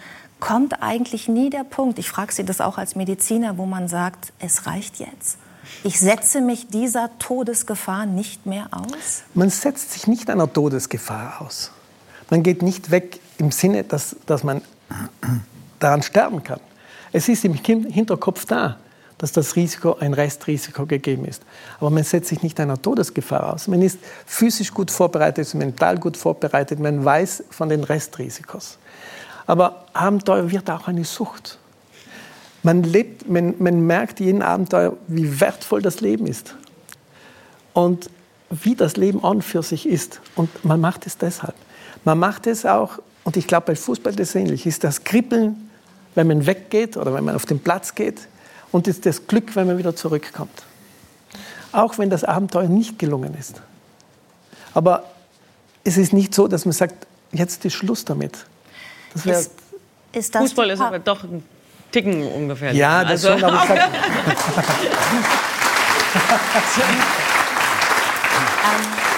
Aber ist das, was Sie gerade geschildert haben, diese, diese Sucht, ähm, auch, bei der man ja wahrscheinlich auch das Leben so spürt in Richtig. dem Moment der Gefahr, ja? Ist das die Parallele zu Ihrer Arzt, äh, zu Ihrer Arbeit als, äh, als Kinderarzt auf der Frühchenstation? Genau, das habe ich versucht auch, jetzt muss ich sagen, nicht verbal diesen Kindern mitzugeben. Die Kinder wissen, wie wertvoll ihr Leben ist. Sie kämpfen für das Leben, wie du draußen im Zelt machst oder auf dem Eis oder in irgendwelchen großen Bergen machst.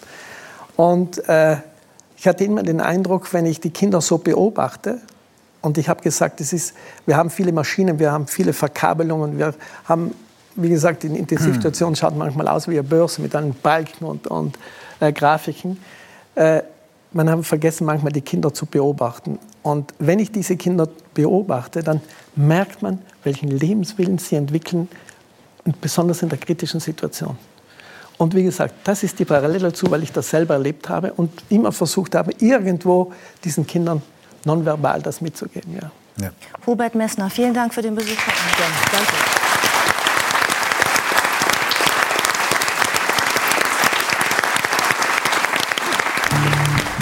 Brigitte Seebacher, promovierte Historikerin, Journalistin und Publizistin. Manche sagen, sie sei nicht ganz leicht im Umgang mit der Presse, der Öffentlichkeit und mit der SPD. Dabei bringt sie doch nur, was sie denkt, sehr deutlich auf den Punkt.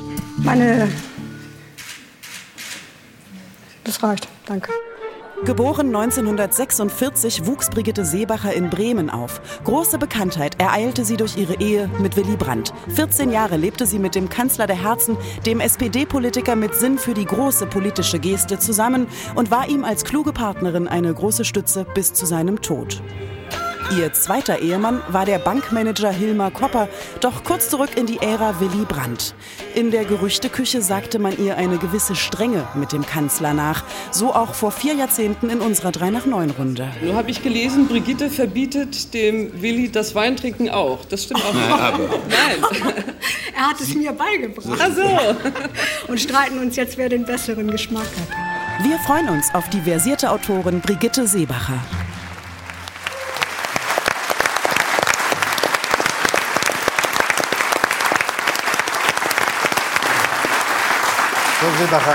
Sie machen sich rar in Fernsehsendungen ähm, und wir freuen uns, dass Sie da sind. Wir haben 39 Jahre gewartet. Bremen, sagen Sie selber, ist Ihre Vaterstadt. Gibt es etwas, was Sie besonders mit dieser Stadt verbinden und wenn Sie wieder da sind, versuchen auch gleich als erstes zu besuchen? Naja, ich versuche als erstes über die Weserbrücke zu gehen, Mhm. weil die Weser ist halt Bremen. Und dann sieht man auch schon das Weserstadion von der Brücke aus. Und das ist überhaupt das schönst gelegene Stadion der Bundesrepublik.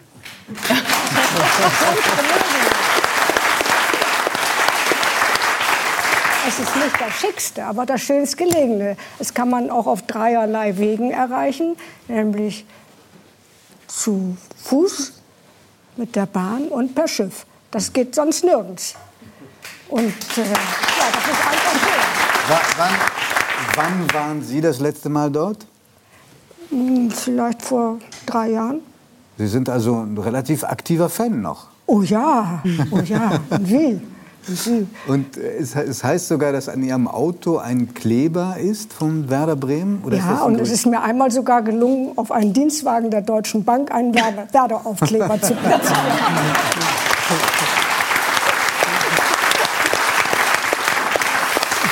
Hatten Sie einen Lieblingstrainer bei Werder? Ja, das war natürlich Otto.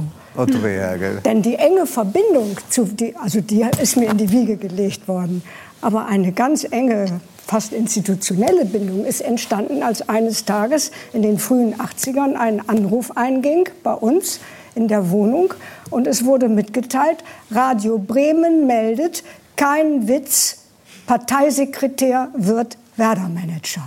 Das war Lemke, oder? Das war Willy Lemke und das erzählt, also ich flitzte zu meinem Mann und sage, sag mal, Willy Lemke wird Werder-Manager.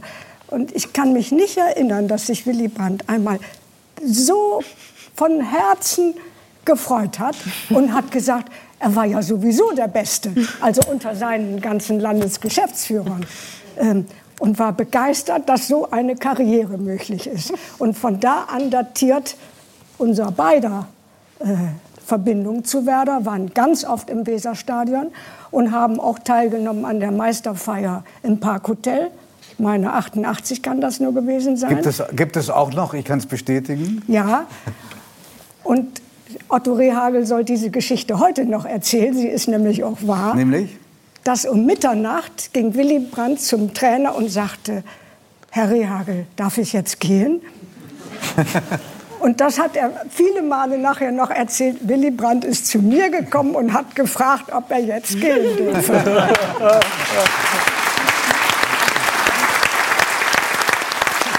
Ganz äh, lieben Gruß an Otto Rehagel. Vielleicht schaut er uns zu. Vielleicht, Gelegentlich schön, hat er ja. äh, jedenfalls zu erkennen gegeben, dass er sich über was geärgert oder gefreut hat in der Vergangenheit. Ähm, ich fand, äh, weil Sie gerade Radio Bremen Ja. ähm, erwähnt haben, dass die, die Nachricht, dass dass dieser Sender die Nachricht dieser Berufung ähm, äh, gesendet hatte, Sie haben Ihr Volontariat hier gemacht. Ja, Was? Das äh, erste, war, ja. das waren allerdings relativ kurze Volontariate damals. ich erinnere mich nicht mehr, aber mehrere Monate Mehrere waren die Monate. schon, ja. Und was ist, wie war damals Radio Bremen? Im Volksmund hieß es Radio Hanoi. Ja, das Wegen ist einer gewissen Das politischen sagte mein. Bruder, der sagte immer Radio Hanoi. Aber kannst du ruhig mal versuchen. Und wie ich da hingekommen bin, weiß ich nicht mehr. Ich studierte ja noch, also in den Semesterferien natürlich Mhm. nur. Und ich hatte das große Glück, da einem Menschen äh, zu begegnen, der für so eine kleine Volontärin zuständig war. Das war nämlich Michael Geier. Der war hier Programmdirektor oder Chef? Noch oder nicht, nein, später. Später, später, ja. Damals war er Redakteur. Und der hatte die große Gabe, die wenige Ausbilder haben. Er hat mich ins Wasser geschmissen. Sagen Sie. Ich weiß nicht, damals duzte man sich auch in jungen Alle, Jahren das noch war nicht hier sofort. obligatorisch. Man sieht ihn gerade, schauen Sie mal. Das war er, denn er war für Ja, ganz kurze. Zeit auch Moderator von 3 nach 9. Auch, ja. Ja, ja. Und der hat gesagt, mach mal. Und hat mich vor das Mikrofon gelassen, aktuelles oder wie die Sendung um halb sieben immer so äh, lief. Ähm, hat mir da also ganz früh sehr viel Selbstvertrauen beigebracht. Und das habe ich ihm bis heute nicht vergessen. Im Zug heute Morgen, von wem kriegte ich die erste E-Mail, ja. als ich losfuhr? Von Willy Lemke. Und sagt, viel Glück heute Abend. Ja. Der, der war...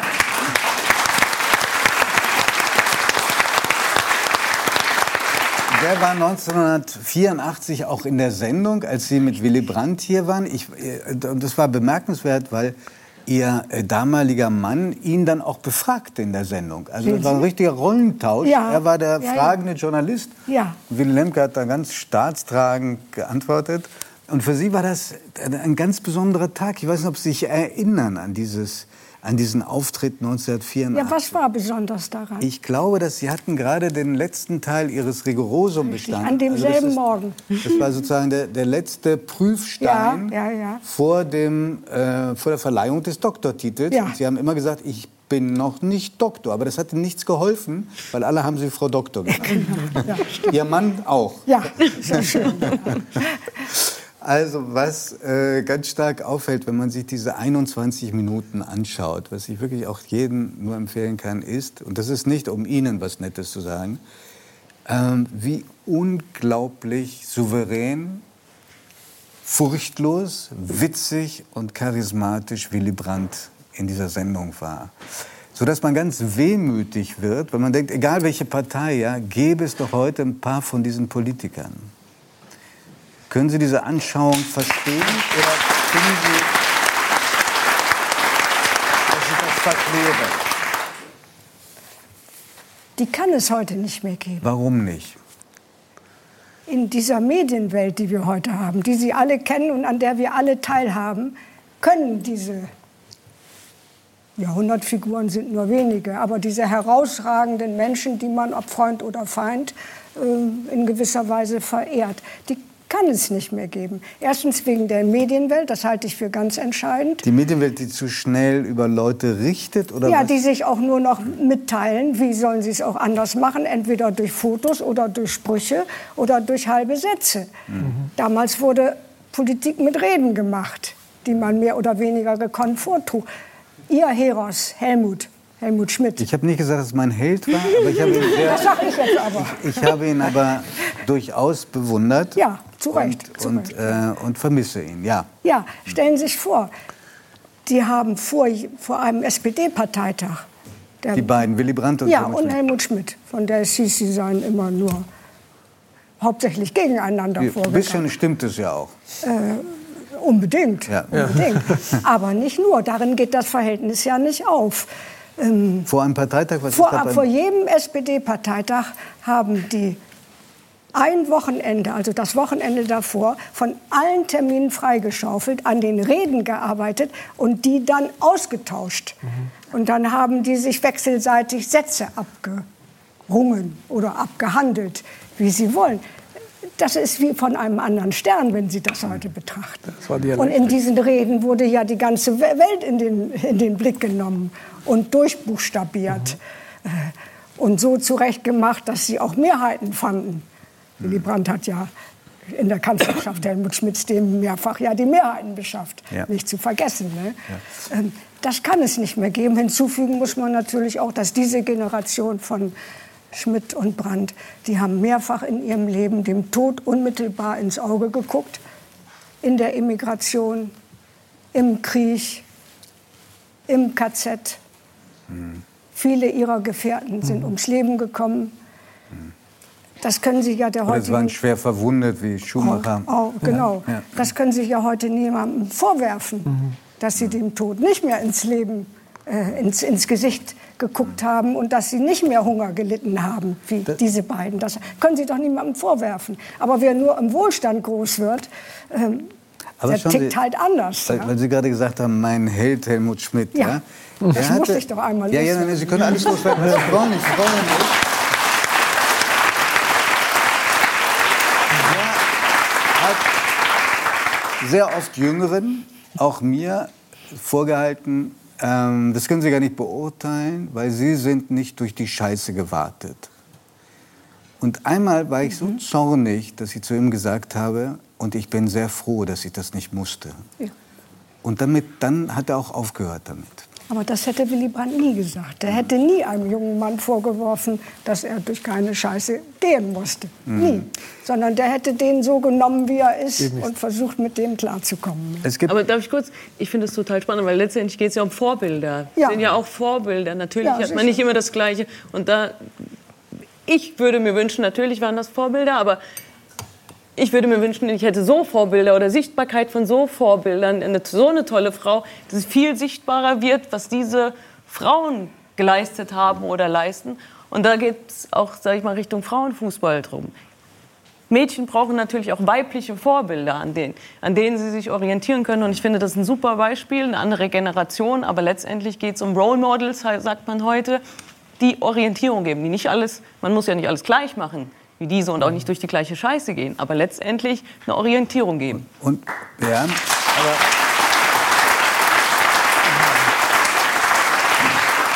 das gilt in jedem Fall auch für Helmut Schmidt. Also es waren nicht durchgehend Vorbilder. Ja. Sie haben Fehler gemacht. Mhm. Sie, Wie anders. wie Auch das alle gehört anderen dazu, Auch, ja? ja. Also diese. Heldenverehrung ist was Problematisches. Deshalb habe ich mich auch gefragt. Aber anyway, übrigens, Helmut Schmidt hat mehrmals bei aller Rivalität, die da Ja, war, enorm. Ja. Historiker haben sich ja nun auch ähm, da sehr ausgebreitet über die Rolle, die Helmut Schmidt beim Sturz von Willy Brandt gespielt hat. Aber er hat mir gegenüber hat er auch gesagt, gegenüber Willy Brandt, und Liebe war es auch. Ja. War das gegenseitig? Hat Willy Brandt auch Helmut Schmidt verehrt in irgendeiner Form oder Ich glaube, gemocht? der Helmut mehr als Helmut ihn. Okay. Äh, als, als Weil Willy. unterm, unterm Strich meine ich sagen zu dürfen oder zu müssen, der eine konnte gönnen und der andere nicht. Mhm. Ja, das ist ein interessanter Punkt. Ja. Es geht auch ums Gönnen können. Ja, und das konnte Willy Brandt machtpolitisch gesehen vielleicht sogar zu gut, Mhm. aber Helmut konnte nicht gönnen. Mhm. Aber darf ich noch eine Geschichte zu, zum Verhältnis beider Ja, hinzufügen? natürlich, sehr gerne. Ähm, von wegen der Gegnerschaft Ja. und auch dem Ende der von Helmut Schmidt geführten sozialliberalen Koalition 1982. Da war der berühmte Münchner Parteitag im Frühjahr des Jahres 82. Da hatte Schmidt noch eine Zweidrittelmehrheit bekommen, Ja. dank des wirklich enormen Einsatzes Willy Brandts, der davon auch überzeugt war, in der Lage jener Zeit. Der Parteitag war zu Ende an einem Freitagnachmittag. Am Sonntagmorgen geht bei uns das Telefon, was eigentlich nie am Sonntag ging. Willy Brandt war sowieso gar kein Telefonierer. Und das dauerte nur ganz kurz. Ich habe nicht gehört, wer da war und was gesprochen wurde. Und ich sage, wer war das? Wie Frauen so fragen, wer war das? Ja. so sagt er, der Bundeskanzler. Der kommt gleich. Ich sag, wie, der kommt gleich. Guckte als erstes an mir runter. Was hast du an? Ja, ja der, der kommt, der hat Neuigkeiten vom Grafen Lambsdorff, der damals qua FDP auf den Sturz der Regierung äh, hinarbeitete. Hinarbeitet, ja. Der will das besprechen. Hm. Ja, dann warteten wir. Also er kam nicht sofort, sondern eine Stunde später, ist egal. Äh, Und wir wohnten in einem Atriumhaus oben. Und man musste unten die, man musste also drei Treppen hoch. Also es hatte geklingelt, ich guckte übers Gelände runter und ich sah, Mensch, da kommt ja noch jemand. Und ich schrei ganz entsetzt, Mensch, der hat Loki an der Hand. Warum entsetzt? Ja, wenn, wenn Sie sonntags morgens unverhofft Besuch kriegen und dann noch so einen und davon nichts wissen, also dann möchte ich mal äh, die Hausfrau sehen, die davon nichts weiß.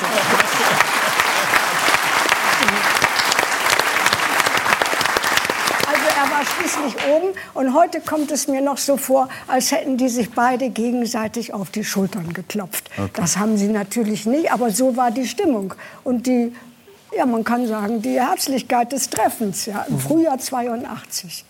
Ich habe, Und äh, belobigten sich gegenseitig, dass sie den Dass Parteitag so gut über die Runden dass, gebracht sie, haben. dass Sie Ihre Sache gut gemacht ja, haben. das habe ich übrigens zum ersten Mal jetzt rausgefunden. Ich habe äh, nicht alles, aber doch wirklich Teile dieses äh, Opus Ja. gelesen. Sie, äh, mit Anhang sind das 700 Ja. Seiten. Ich kann es empfehlen, aber nicht als Sommerlektüre, weil es einfach zu schwer ist, Ja, wenn man ja, ja. EasyJet fliegt oder so. Ja. Dann ist schon die Hälfte des Gewichts Ja. verbraucht. Ähm, auf, äh, auf Seite 358, ja, da steht äh, ein Satz, äh, den ich mir gemerkt habe und unterstrichen habe. Da steht, über Brandt, er war so stark, unnahbar, dass nichts und niemand ihn im Kern verletzen oder gar zerstören konnte. Mhm. War das er, der so früh weg musste aus Deutschland, der sehr, eine harte Kindheit auch hatte, war das eine Form von Selbstschutz? Der eine hat dieses Naturell und der andere jenes. Seins, äh, diese innere Zurückgezogenheit, mochte verstärkt worden sein durch die frühe Immigration, die ja aber auch mit 19 seine Entscheidung war. Der wusste nicht, wovon er in Norwegen leben würde, äh, ob er da durchkommt, aber trotzdem ist er aufs Fischerboot gegangen. Die war ihm angeboren. Also, und Sie schreiben auch, die Kehrseite davon war Ja. eine große, groß, also Nachgiebigkeit, Milde Nachsicht. und Nachsicht. Na, furchtbar, ja. Gegen, auch gegenüber Leuten, die ihm Böses Ja. angetan hatte. Ja. Wie, wie erklären Sie das? Ja, Haben auch Sie da manchmal gesagt, jetzt, jetzt zeig ihm doch mal, was das für ein fieser Möpf war? Ja, aber in den entscheidenden Jahren war ich noch nicht dabei. Ne? Aber danach schon. Können, ja, auf die eine oder andere Weise, ja. Das wollte er auch gerne haben. Ne? Dass Sie ihm das ab und zu sagen. Ja, dass er jemanden in seiner Nähe hat, ja, unbedingt. Und die Leute, auch Mitarbeiter. Er schätzte ja die, äh, die ihm auch kontra kämen. Aber es tat keiner. Was ist das, wenn Sie so zurückblicken auf, die- ich glaube, es waren 14 Jahre insgesamt, Ja. die Sie zusammen verbracht haben. Was ist das, was heute noch in Ihrem Leben am meisten präsent ist, auch von den Dingen, die Sie vielleicht gemeinsam sich erobert haben? Ich habe damals in der Sendung haben Sie erzählt, Sie haben Wein, das Weintrinken durch ihn gelernt und, Stimmt. Und dann mehr davon verstanden als er. Ja, Sie haben ab und zu coolen Kampf geguckt, obwohl Sie lieber Fernsehen ja. gucken wollten.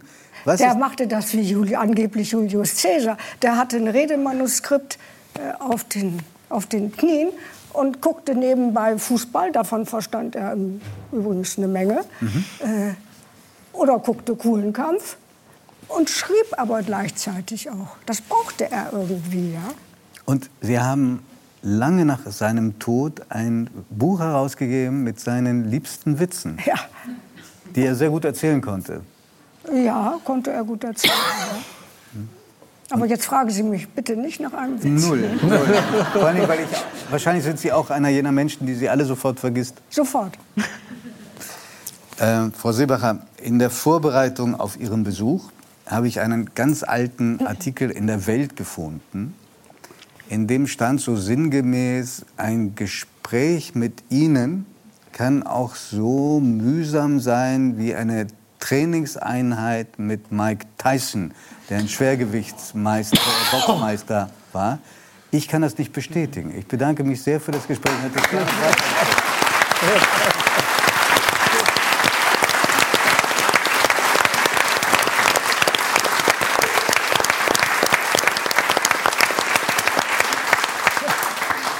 So, liebe Zuschauerinnen und Zuschauer, Sie hören es. Wir nehmen Sie jetzt mit in den Dschungel und zwar nach Südostasien, auf die Insel Borneo und nach Sumatra, dort wo die letzten Orang-Utans leben. Denn sie versucht, sie zu beschützen, weil sie massiv vom Aussterben bedroht sind. Wir begrüßen ganz herzlich Dr. Julia Zisewski.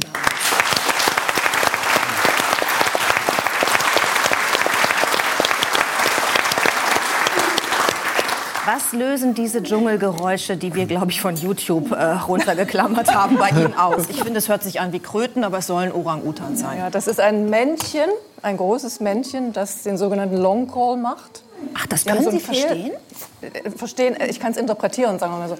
Also die haben ja so einen Kehlsack, die ausgewachsenen Männchen, und da können die diese Laute hervorrufen. Und die machen das zum Beispiel auch abends, wenn sie sich zur Ruhe legen. Das sind ja baumbewohnende Tiere, die wohnen, bauen sich Schlafnester. Und wenn so ein großes Männchen dann zur Ruhe geht, dann ruft er am Abend noch mal in die Richtung, in die er am nächsten Morgen wandern möchte und teilt mit, Mädels, ich komme. Und Jungs, also die anderen Männchen, ne, hier, ich bin groß und stark, ne, macht mal Platz. Also das ist ein ausgewachsener Orang-Utan-Mann, den man da hört. Damit haben wir es nicht gerechnet, dass Sie das sogar übersetzen können. wir hatten Angst, dass die richtigen Geräusche sind. Ja, mein Hintergrund ist in der Linguistik. Ja, und da hat man natürlich eine gewisse Ader dafür und guckt auf die Dinge auch ein bisschen anders. Und äh, Absolut. Und Sie sind ja auch regelmäßig dort, wo die Orang-Utans leben. Ähm, Sumatra, Borneo, das sind Ja. die letzten verbliebenen Rückzugsorte für diese Tiere. Wie viele äh, Menschen, wie viele Orang-Utans leben dort noch? Das ist immer sehr schwer zu sagen, weil die ja einzelgängerisch unterwegs sind. Ne? Es gibt Schätzungen und man geht für Sumatra aus von maximal 14.000 Affen, Menschenaffen, Orang-Utans. Und für Borneo, da sieht es noch ein bisschen besser aus. Da weiß man es aber auch nicht so genau, so zwischen 50 und 100.000. Also man zählt die nicht direkt, wie gesagt, weil die einzelgängerisch unterwegs sind. Da ist es schwer, die zu finden. Und was man macht, ist, man zählt eigentlich die Nester, die Schlafnester, die diese Affen bauen, jeden Abend und hinterlassen. Die räumen ja hinterher nicht auf, ne, sondern man sieht dann diese leeren Nester und dann werden in der Wissenschaft ne, dann so Linien durch den Wald gezogen und dann läuft man da lang und guckt, ach, da ist ein Nest und da ist ein Nest und dann, dann gibt es eine Formel und auf Grundlage dieser Formel wird dann na, so ermittelt, wie groß die Anzahl der Tiere sein kann. Also 50 bis 100.000 klingt jetzt erstmal sehr viel, wenn man sich das so überlegt. Aber sie sind vom Aussterben bedroht, weil eben auch der Lebensraum schwindet und das Gebiet, in dem sie leben, zerstückelt wird. Na? Mhm. Also diese Tiere können nicht mehr unbedingt zueinander kommen, was ja aber wichtig ist, um sich fortzupflanzen und um auch die genetische Vielfalt zu erhalten. Wie die Eisplatten bei der Expedition von Herrn Ja. Inseln. Na, Also, ne? ja. Man kommt nicht drüber. Und da reicht manchmal auch schon eine Straße, die in den Dschungel gehauen wird, um ja, Tropenholz rauszuholen. Da siedeln sich dann Menschen an, da gibt es kleine Imbisse, die Leute müssen schlafen. Ne? Und da schon ne, so eine Straße reicht aus, um das... Um diese, um diese Zahlen zu unterfüttern, ich habe mal nachgeguckt, Mhm. also Schätzungen zufolge ist die Population der Orang-Utans zwischen 1950 und 2010 um 60 Prozent zurückgegangen. Ich glaube, das Mhm. macht es Mhm. ziemlich klar. Und äh, unsere Talkshow ist zwei Stunden lang. Und pro Stunde wird weltweit ein Regenwald einer Fläche von 300 Fußballfeldern allein für Palmöl äh, gerodet. Und äh, das ist natürlich auch der Lebensraum, der wichtige für Orang-Utans. Sie versuchen Da sehen Sie aber, was Judith für einen Bekennermut hat. Denn ihr Lieblingsgericht ist Nutella. Oh, Und da ist oh, ziemlich ganz viel schlecht, Palmöl. Das hat der Kleine jetzt gar nicht gehört. Ich ne? bin mittlerweile tatsächlich auch genau wegen dieser Problematik umgestiegen auf andere Nuss-Nougat-Cremes, die es natürlich gibt, auch von anderen Herstellern, wo ganz Ja. drauf, groß drauf steht, palmölfrei. Ja, ich habe dir auch ist schon mal ein so- Glas geschenkt. Ja. Das ja. stimmt. Von anderem, genau. Es ist ja so, dass, glaube ich, bis zu 50 Prozent der, ähm, der Artikel in einem Supermarkt, also nicht nur diese berühmte Nuss-Nougat-Creme, Palmöl enthält. Ja. Und das sind nicht nur Lebensmittel. Bei Lebensmitteln kann man es sehen, da steht es ja in der Inhaltsstoffliste, Mhm. da müssen ja alle Inhaltsstoffe ausgezeichnet werden, sondern das sind auch Waschmittel, das sind Kosmetika, Reinigungsmittel, Seifen. Seifen, Kerzen, selbst im, im Tierfutter ist es manchmal drin.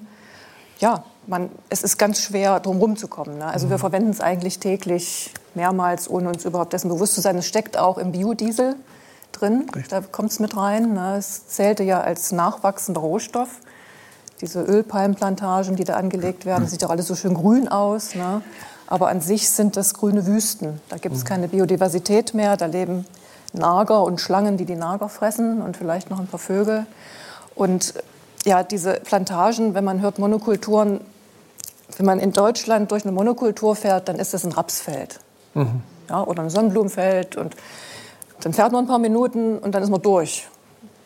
Wenn man durch eine Palmölplantage fährt, dann fährt man nicht Minuten, man fährt Stunden, man fährt Tage, man fährt Nächte. Das ist dann vielleicht ein anderer Eigentümer. Ja, das sind ja riesige Konzerne. Aber die Dimension kann man sich ja eigentlich gar nicht vorstellen. Sie versuchen ja jetzt genau da zu helfen und diesen Lebensraum äh, zu schützen. Ähm, können Sie sich noch an Ihre erste Begegnung mit einem Orang-Utan bei dieser Arbeit erinnern? Natürlich. Es wäre ja schlimm, wenn ich das nicht könnte. Ja, also ähm, ja, und das war wirklich sehr intensiv, sehr, ich würde fast sagen, magisch. Da war ich auf Borneo unterwegs, damals noch nicht als Forscherin, ich war einfach Tourist. Habe es aber geschafft, in ein Forschercamp im Dschungel zu kommen, über berufliche Kontakte.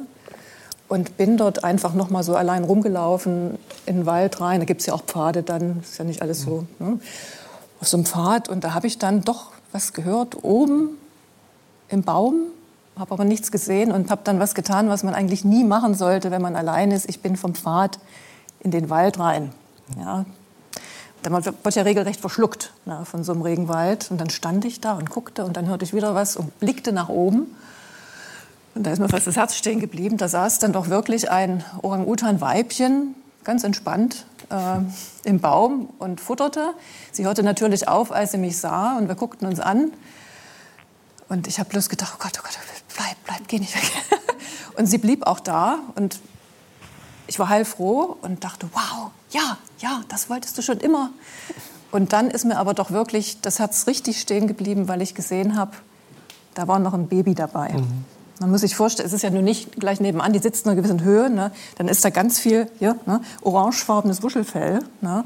Und die äh, Orang-Utan-Kinder, wie auch alle Menschenaffenkinder, sind ja sehr eng an der Mutter dran. Ne? Die werden ja auch rumgetragen, die müssen sich ja ständig festhalten. Die haben ja diesen, diesen Klammerreflex, das heißt ja auch Klammeraffe. Ne? Also wenn, wenn man mal so ein Affenbaby im Arm hatte, und willst wieder loswerden, dann ist das nicht so einfach, weil die klammern sich ja, ne, dieser Reflex, mit den Händen an, mit den Füßen an. Dann nimmt man die Hände weg, dann sind die Füße da. Dann lässt man einen Arm los, weil man ja den Fuß schnappen will. Dann ist die Hand schon wieder die oben. Also ne, man muss dann irgendwie anders. Jedenfalls saß diese Mutter da oben mit dem Baby und ich habe einfach Raum und Zeit vergessen. Das war ich muss es wirklich sagen, das war wie meditativ. Ne? Das war eine andere Welt. Ich war da völlig weg. Ne? Das, das, ich, ich merke das auch immer noch, wenn ich jetzt davon rede, bekomme ich Gänsehaut. Ne? Und die beiden saßen da ganz entspannt und sind dann irgendwann ganz entspannt, das Kleine dann an der Mutter, davon gehangelt. Und dann bin ich dann erst wieder zu mir gekommen ja, und habe dann gedacht, so was hast du noch nie erlebt. Ja, das war eine heile Welt, diese Harmonie zwischen den beiden Tieren, die Harmonie zwischen den Tieren und ihrer Umwelt. Ja, und ein unglaublich tiefer Frieden. Ich glaube, da müssen Menschen jahrelang trainieren, um das durch Meditation mhm. irgendwie zu erreichen. Ne? Diese unglaublich tiefe, ja, ich kann es wirklich nur Frieden nennen. Frieden, Harmonie, Glück, und doch ist es ja so, dass das, was Sie da beschreiben, diese enge Bindung zwischen, dem Orang, zwischen der Orang-Utan-Mutter und dem Kind, die ja, glaube ich, auch acht bis neun Jahre zusammenbleiben Lange. in freier Wildbahn, bevor ja. sie sich trennen, die kann natürlich nicht überall in diesem Frieden, den Sie auch gerade geschildert haben, äh, vonstatten gehen, weil eben der Mensch eingreift, weil der Lebensraum kleiner wird. Ja. Sie haben einen Verein gegründet, der Hilfsorganisationen vor Ort ja. beim Auswildern von verletzten, ehemals gefangen genommenen Orang-Utans unterstützt. Was ist da ähm, eine Geschichte, die Ihnen besonders in Erinnerung geblieben ist? Also ich habe mich ein bisschen mit Ihnen beschäftigt und ich könnte mir vorstellen, dass Brenda eine von den vielen Geschichten ist, die Sie nicht mehr loslässt. Ja, das, das ist richtig. Ähm, Brenda ist ein kleines Orang-Utan-Mädchen, das auf Sumatra lebt. Die kam im Jahr 2019 im Alter von, geschätzten Alter von rund vier Monaten. Also wirklich noch ganz, ganz klitzeklein in einer Auffangstation. Was mit der Mutter passiert ist, weiß man nicht. Aber bei Orang-Utans ist es ja so, diese enge Bindung, ne, wenn man dann ein Orang-Utan-Baby hat, dann weiß man, die Mutter muss tot sein. Ne? Wie das passiert ist, ist unklar. Und diese kleine Brenda hatte einen gebrochenen Oberarm. Das heißt also, also man nimmt an, dass sie mit der Mutter, als die Mutter wahrscheinlich aus dem Baum geschossen wurde, ne, gestürzt ist und dadurch sich diese Verletzung zugezogen hatte weil es jetzt gerade dazu passt, man geht übrigens davon aus, von einem Orang-Utan-Kind, das da in so eine Auffangstation kommt, dazu muss man fünf Orang-Utans rechnen, die getötet worden sind, weil um an so ein Orang-Utan-Kind ranzukommen, die Mutter gibt es ja nicht her. Ne? Also man muss die Mutter töten. So, das ist eins, ein Tier.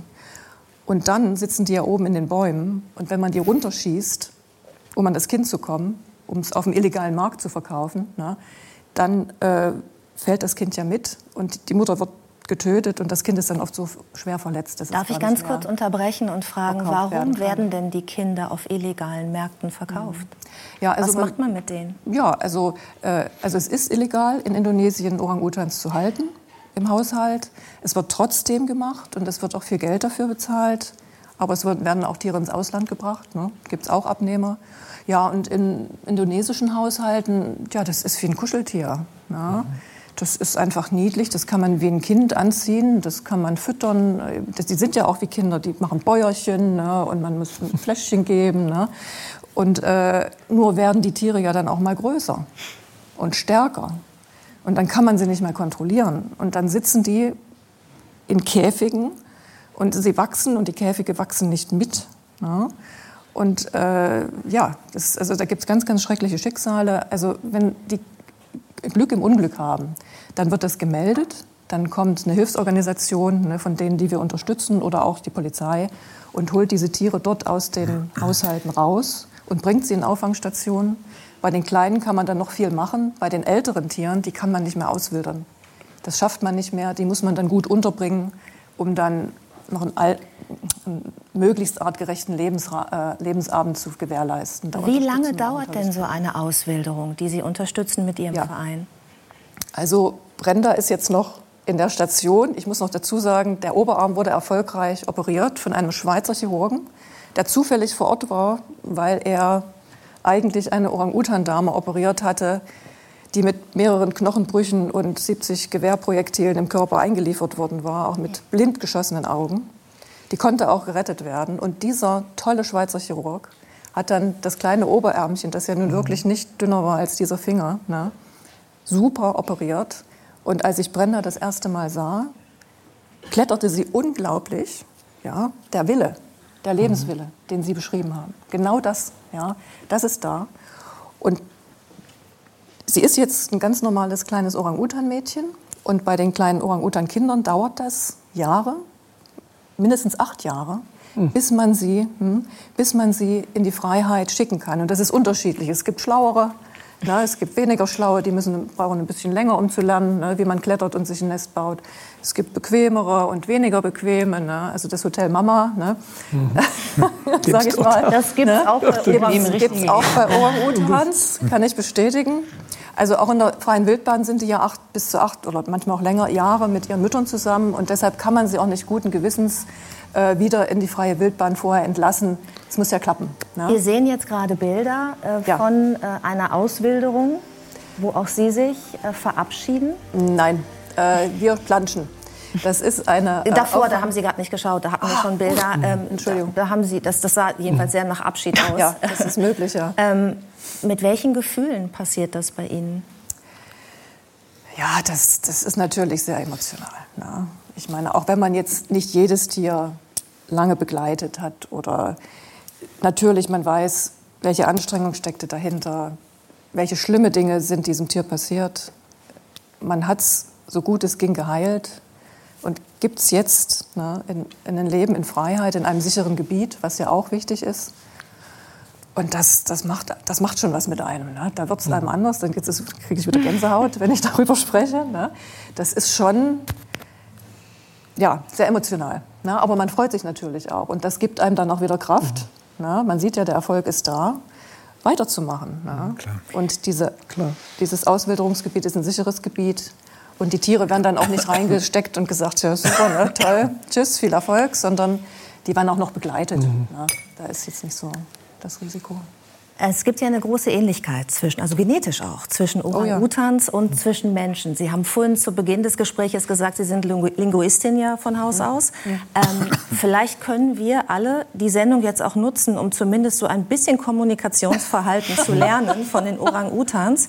Vielleicht können Sie uns ähm, ja, was beibringen. Also Sie haben ja Heinz Strunk an Ihrer Seite, äh, den Sie, an dem Sie jetzt vielleicht mal demonstrieren könnten, wie so ein Orang-Utan ich weiß nicht, äh, kommuniziert. Man, man, man, man, merkt, man merkt keinen Sprung, die, Vorfreude von anderen. Ja. Naja, wir können es ja mal versuchen. Na, also Orang-Utans äh, kommunizieren, wie andere Menschenaffen auch, über Vokalisation und über Gesten. Also ich könnte jetzt zum Beispiel eine Vokalisation anbringen und sagen, sagen, ja, habe ich verstanden.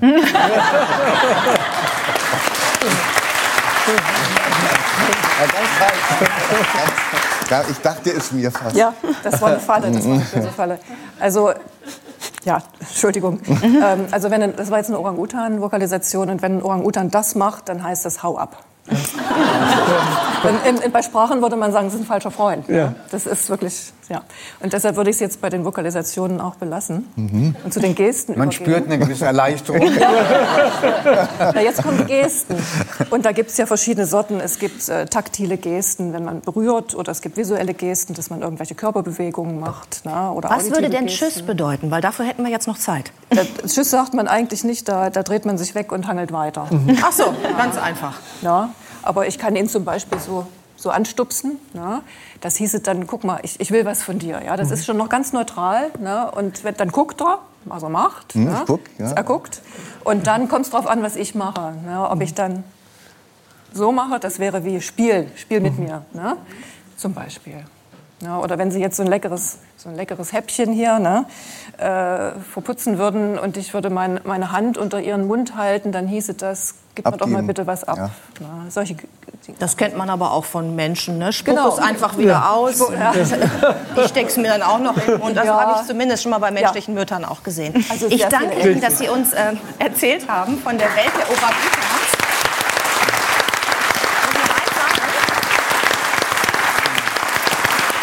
Wir möchten uns auch bei der Goldenen Bild der Frau bedanken, die uns diese Filmaufnahmen zur Verfügung gestellt hat, denn sie wurden auch ausgezeichnet mit dem Goldenen Bild der Frau Award für ihre Arbeit. Äh, Sie haben das Bundesverdienstkreuz äh, bekommen und wir finden völlig zu Recht, vielen Dank für dieses Engagement, dass Sie ein bisschen Lobbyarbeit geleistet haben für die Orang-Utans.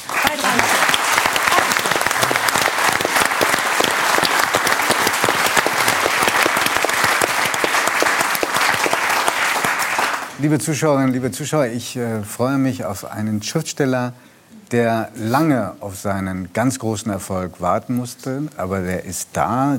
Die meisten von Ihnen, ich nehme es an, kennen es als Film, als Theaterstück, als Buch. Äh, Fleisch ist mein Gemüse, aber auch im letzten Jahr gelang zum ersten Mal der Sprung auf die Nummer 1 der Bestsellerliste durch Ein Sommer in Niendorf. Ein hinreißendes Buch, das ich verschlungen habe. Ein Jahr später ist das Neue da. Ich freue mich sehr auf Heinz Strunk. Herzlich willkommen.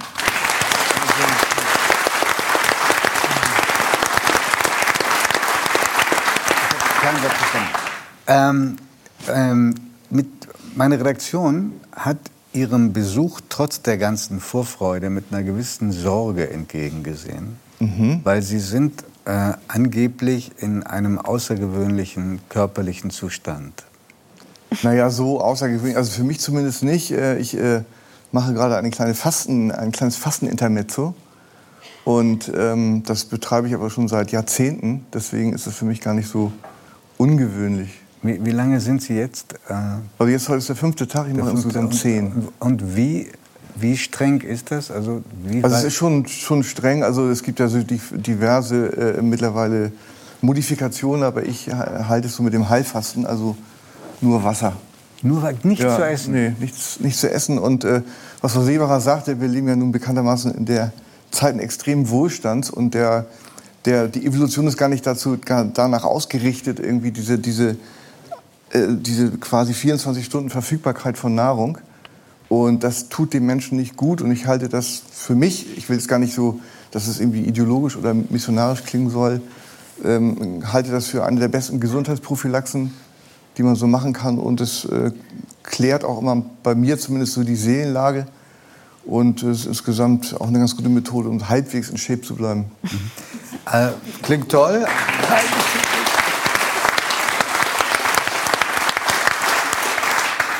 Klingt toll. Ich habe noch nie in meinem Leben gefastet. Insofern frage ich wirklich voller Neugier und Unbefangenheit. Ähm, was macht man denn, wenn man Hunger kriegt? Dann muss man da, das muss man aushalten. Wie lange geht das vorbei? Sind das so wie Schübe? Ja, würde ich, könnte, man so sagen. Das ist auch völlig äh, unterschiedlich. Man sagt ja, in den, in den Büchern steht immer so, ja, ab dem dritten Tag ist alles irgendwie ist alles vorbei. Es fühlt man sich hervorragend. Das kann ich nicht bestätigen. also es kann mal so sein. Äh, also ich weiß ja immer zum Beispiel, dass ich das äh, Wochen vorher oder Monate vorher, wann ich fasten werde. Und ich habe es so oft gemacht, dass ich dann, ähm, dass mein Körper oder mein Geist oder wie auch immer umschaltet und ich dann irgendwie tatsächlich am ersten Tag keinen Hunger habe. Aber der kommt gerne mal so am fünften Tag. Also heute. und, also, und, und äh, sorgt man da ein bisschen vor? Also entfernt man alle äh, Lebensmittel aus Kühlschränken und anderen Schränken? Lebensmittel? Äh, nö, das, das, Wein? Das, nee, ich, also ich bin da relativ ungefährdet. Du bist um, um da jetzt, um da jetzt irgendwie äh, schwach zu werden. Ja, würde ich schon sagen. Und gibt es einen Geschmack oder ein Gericht, das einen verfolgt über Tage? Nö, alle Als möglichen. Sehnsucht, als Sehnsucht. Also ich, tatsächlich äh, verrückterweise äh, in den, in den äh, ein, zwei Tagen vor dem Fastenbrechen gucke ich am liebsten Kochsendungen. Mich schon mal so, das ist äh, der, der, es gibt ja diesen etwas, naja, den bekannten Satz, äh, Genuss entsteht im Kopf oder so ähnlich. Und, äh, und das äh, ist tatsächlich bei dem, trifft dazu. Also wirklich mein Respekt, weil ich weiß auch, wie gerne Sie essen und auch gelegentlich ein Glas Wein genießen und Ja. anderes. Also größter, größter Respekt. Ich äh, fand es ganz komisch, nicht nur Sie, jetzt Sie beide zu äh, erleben, nicht nur wegen der Orang-Utan-Sprache, sondern weil ich mir vorgestellt habe, wie Sie sich wohl äh, in Borneo oder Sumatra fühlen würden. Äh, Sie gelten als jemand, dessen größte Leidenschaft nicht Fernreisen sind. Ja, das ist, das ist wohl so, ja. Ich, ähm, ich, bin, ähm, ich mache es ganz gern, äh, zu Hause bleiben. Ich war jetzt gerade ein paar Wochen beruflich auf Mallorca und äh, war wirklich heilfroh, ähm, ähm, ähm, dem entronnen zu sein. Und dann wieder, Was ähm, hat Sie da am meisten gestresst? Ach na ja, ich war direkt im Epizentrum beim Ballermann. Aus beruflichen Gründen, wie gesagt. Und, äh, Aber es hatte berufliche Gründe. Ja, ja, äh, hängt, so. hängt mit diesen beruflichen Gründen auch Ihr neuer äh, Haarschnitt zusammen? Ja, tatsächlich. Ich hatte einen ganz grauenhaften, ich habe ja noch relativ volles Haar und das musste ich mir färben. Und das hatte so einen schrecklichen Rot-Braunton. Und äh, nach der letzten Klappe habe ich drum gebeten, mir einen äh, sexy Sträflingsschnitt Schnitt zu machen. Also es ist, es ist äh, Applaus, also Applaus. Also es ist diesmal kein Buchprojekt, sondern ein Filmprojekt. Ja. Und der spielt am Ballermann, kann man das? Ja, kann man so ungefähr so sagen. Kann man Aber so- es ist noch lange hin, bis das rauskommt. Deswegen. Und äh, finden Sie das Anreisen anstrengend schon im Flugzeug oder mehr der Aufenthalt mit anderen Touristen? Also es ist tatsächlich der, der, das ganze Angereise finde ich irgendwie enorm an. Also mich strengt das sehr an. Für andere Leute mag das selbstverständlich sein und denen sehr leicht von der Hand gehen, aber das, äh, das finde ich sehr unangenehm. Und mich überkommt leider immer so ein, so ein, äh, so ein starkes Verlorenheitsgefühl in der Fremde. Nicht? Also andere sind so mit so, mit so einem mit so einem, stehen so irgendwie so im Leben und sind neugierig und freuen sich auf Abwechslung und Tapetenwechsel, wie auch immer. Und äh, ich äh, gehöre zu nicht dazu. Die schaffen ja den Tapetenwechsel durch ähm, ihre Bücher und durch ihre Erzählungen. Genau. Die neueste, äh, das neueste, der neueste Erzählband heißt ähm, Der gelbe Elefant. Das ist eine Sammlung von Geschichten, äh, die ähm, auch diesmal, ich habe sie verschlungen. Ähm, es sind Menschen aus dem Alltag, es sind äh, Menschen, von denen man das Gefühl haben, hat, sie führen kein so glückliches Leben. Und es sind Geschichten, die meistens nicht so toll ausgehen. Ähm, man liest es gerne und denkt, trotzdem gibt es auch Personen, in, die sie für beschreibungswürdig hielten, bei denen das, zu denen das Leben ein bisschen gnädiger ist.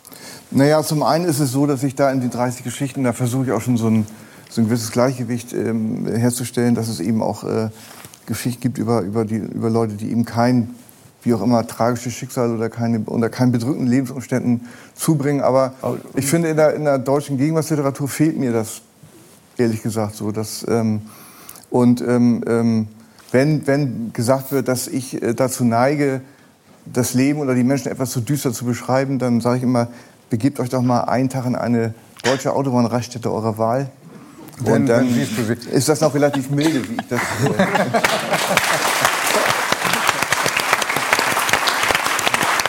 Äh, Weil man sagen muss, ähm, sie schreiben nie verächtlich oder gar zynisch über sie. Also man spürt auch eine gewisse Sympathie, die sie trotz allem für diese Leute haben. Meine Lieblingsgeschichte ist die allererste. Das sind äh, die Beschreibungen von Claudi und Andi, wenn ich es richtig in Erinnerung habe. Die spielt diese Geschichte vor allem bei einem Griechen, äh, zu dem sie ähm, Freunde, die sie im Urlaub kennengelernt haben, äh, einladen und da passieren unglaubliche Dinge. Ähm, und in einem, in, in, äh, einer dieser Menschen, die Sie da einladen, der heißt Olli.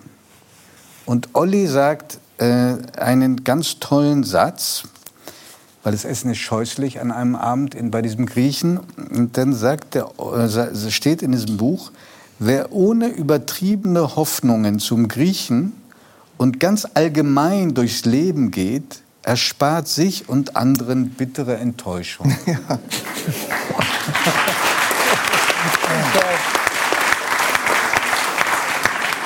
Ist das ein brauchbares Rezept?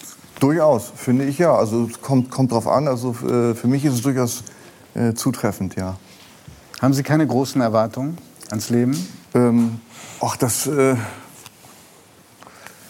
ich hatte, hatte irgendwie, ich hatte tatsächlich, wo Sie äh, sagten, dass, äh, dass der Erfolg doch sehr spät gekommen ist. Also zu dem Zeitpunkt hatte ich keine, also es war ja, Fleisch, Fleisch und Gemüse, war, da war ich 42 und da hatte ich tatsächlich irgendwie sowas wie Karriere oder irgendwie Erfolg und sowas abgehakt. Abgeschrieben. Mhm. Und ähm, das hat sich ja nun doch ganz, ganz okay entwickelt. Und wie? Ne? Und, ähm, und, und so insofern, ähm, insofern ähm, ähm, habe ich, dann, hab ich dann auch dadurch durch den Erfolg und, und ähm, ähm, so einen gewissen Ehrgeiz entwickelt, zum Beispiel in der Taktung jedes Jahr ein Buch äh, rauszubringen. Unglaublich. Was, nee, was ja auch irgendwie ist, ja keine Zauberberge, äh, keine tausend äh, Seitenwälzer, sondern so ist ja von der Länge her überschaubar. Und ich, das mein Beruf, da es mein Beruf ist, glaube ich, kann man das auch erwarten, dass man 300 Seiten im Jahr schafft. Als dieser ganz große Erfolg kam mit 42 und danach noch mehr, hat sich da Ihr Lebensglück verändert? Nee, das, äh, ich, ich glaube, es gibt beim Glück ähnlich wie beim Gewicht eine Art Setpoint. Äh, Bodo Strauß hat mal äh, treffenderweise gesagt, der Mensch kommt fertig gestimmt zur Welt. Da, ähm, ähm, da das, das halte ich für sehr, zu, äh, sehr zutreffend. Und, ähm, und man, es gibt, gibt, so, gibt so Untersuchungen, dass, ähm, dass nach einem, einem totalen Glücksfall, also beispielsweise jetzt das dümmste Beispiel zu nennen, Lottogewinn, oder einem totalen Unglück, Querschnittslähmung oder ähnliche irgendwie schwere schweres äh, Krankheit, dass sich der, dieser, dieser, eben dieser emotionale Setpoint, dieser Glückssetpoint nach genau einem Jahr wieder auf dem Niveau äh, befindet, wo, wo, es, äh, wo es war. Deckt sich das mit Ihrer Lebenserfahrung und Ihrer beruflichen Erfahrung, Herr Messner? Nein, ich finde, äh, es gibt nicht das immerwährende Glück, das ist richtig, aber Glück definiere ich anders. Glück ist für mich Zufriedenheit, Glück ist Demut. Und Glück ist, was wir vorher irgendwo gesprochen haben, loszulassen. Mhm. Besonders wenn man älter wird, findet man in diesen kleinen Dingen das Glück. Sind Sie ein zufriedener, ein glücklicher, ein optimistischer Mensch? Ich bin ein optimistischer, aber realitätsbewusster, zufriedener Mensch auf jeden Fall und weiß um meine Endlichkeit Bescheid. Also ich pflichte Ihnen da durchaus bei. Also das Wort Glück, äh, ich glaube, jeder Mensch erlebt in seinem Leben vielleicht nur fünf bis zehn echte, richtige mhm. Glücksmomente. Äh, ich kann die wirklich an, fast an einer Hand abzählen. Also insofern trifft das Wort Zufriedenheit ähm, ähm, äh, das schon eher, ich meinte eher so einen, so, einen, so, einen, so einen emotionalen Grundzustand. Ich meine, es gibt ja vom, vom äh, rheinischen Frohgemüt, äh, Frohgemut bis, äh, mhm. bis äh, ich bin eher so, neige eher zur Melancholie. Äh, und das ist ein Unterschied zur Depression. Aber ich bin halt so, bin halt eher so, so, mhm. so gestimmt, da lässt sich auch wahrscheinlich nicht mehr so viel dran ändern. So, das meine ich mit, mit Setpoint. Mhm. Würden Sie von diesen wenigen Glücksmomenten, die Sie gerade angesprochen haben, uns Ihren letzten schildern? Ähm, nee, also, wo wir ja schon bei Fleisch und Gemüse waren, da war es tatsächlich so, dass ich, dass ich äh, nach drei Tagen, nachdem das so absehbar war, dass das jetzt wirklich ein Riesenerfolg wird, da bin ich nachts äh, aufgewacht und war eine Stunde glücklich. Oder anderthalb vielleicht auch.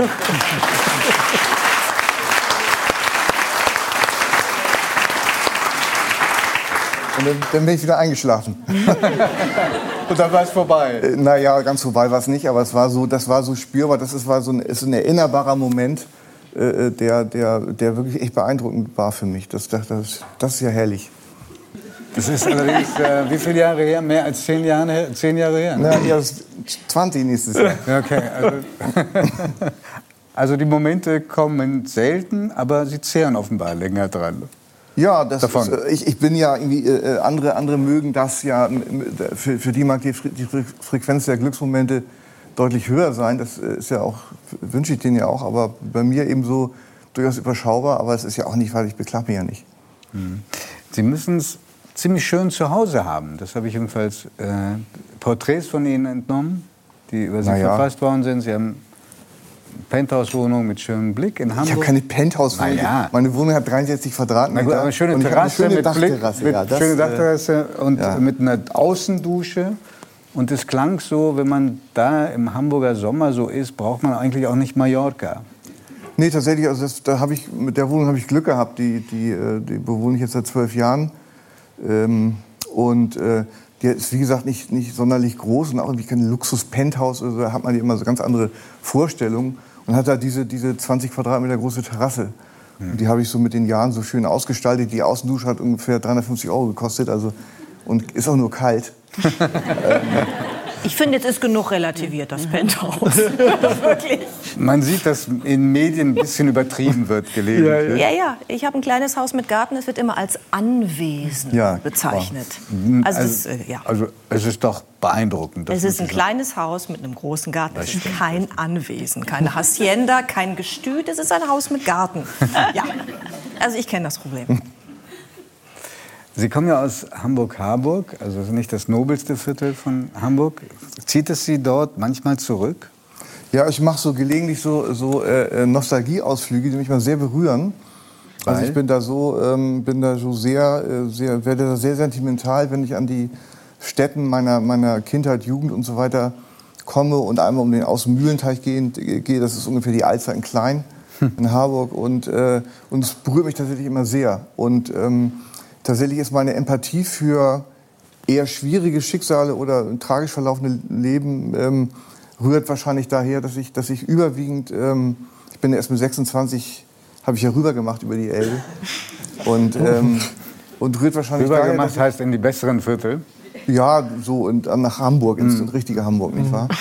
Und, äh, und äh, da, da, da ich so, so, so viele Jahre eben überwiegend Kontakt hatte mit eher so einfachen Leuten oder Leuten, die, die Schwierigkeiten hatten, insbesondere meine, meiner Mutter, äh, da habe ich mir dieses, dieses ja, Mitgefühl und das findet sich wahrscheinlich auch in der Literatur wieder.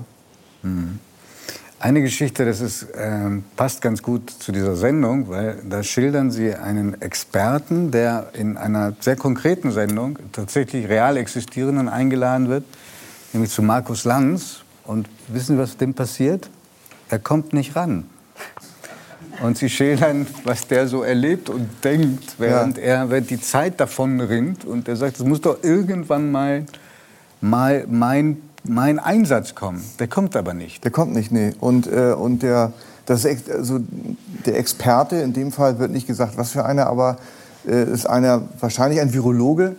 Den Beruf kannte man ja, äh, kannte man ja Eine bis Zeit lang sehr, so. sehr, äh, und, beliebt, ähm, ja. Genau, und da waren, waren, waren, die haben die ja zu, zu richtig zu Popstar, zu Popstar äh, Ruhm äh, avanciert. Und da gab es sicher den einen oder anderen, äh, der, äh, der es äh, sehr bedauert hat, dass der, äh, der, der Ruhm dann auch wieder irgendwann erlosch. Und dieser, dieser Typ, der so äh, immer oft eingeladen wurde, äh, speziell zu Lanz, der, äh, der, ähm, der hat sehr, sehr, ähm, hat, der hat das sehr gefreut und der war sehr erfüllt von diesem, von diesem äh, völlig unerwarteten Ruhm, den man in diesem Beruf ja normalerweise nicht hat. Und, äh, und sitzt dann die ganze Zeit und wartet auf seinen Einsatz und der kommt nicht und der kommt nicht, er kommt nicht. Und am Ende bedankt sich Lanz bei den Gästen. Und zwar in so der Gestalt, dass er, dass, dass, als ob das Gespräch auch mit dem Experten voller Länge stattgefunden hätte. und, ähm, und der Experte wit- wittert dann irgendwie sowas wie versteckte und offene Kamera und das ist eine ganz amüsante Geschichte. Ich habe sie Lanz geschickt und der hat er reagiert. Ja, der hat reagiert. Der fand's Hat Sie gut. gefreut? Ja, sehr, sehr, sehr. Also noch vor einem Jahr, das damals noch als PDF, aber Sie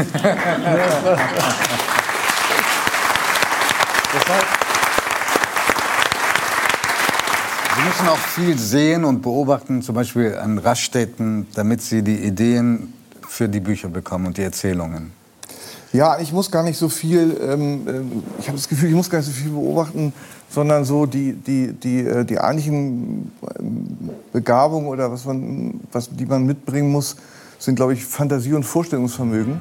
Und aus dem ganz vielen, was ich so erlebt habe, kann ich ja immer wieder das neu äh, äh, setzmäßig irgendwie zusammenbasteln und mir kommen, also mir gehen die Ideen nicht aus. Da muss ich auch nicht in Urlaub fahren. So wie ich keinen Strunk kenne, im nächsten Jahr gibt es das nächste Buch. Genau. Ich freue mich jetzt schon drauf. Vielen Dank für Ihren Besuch. Es war schön. Wir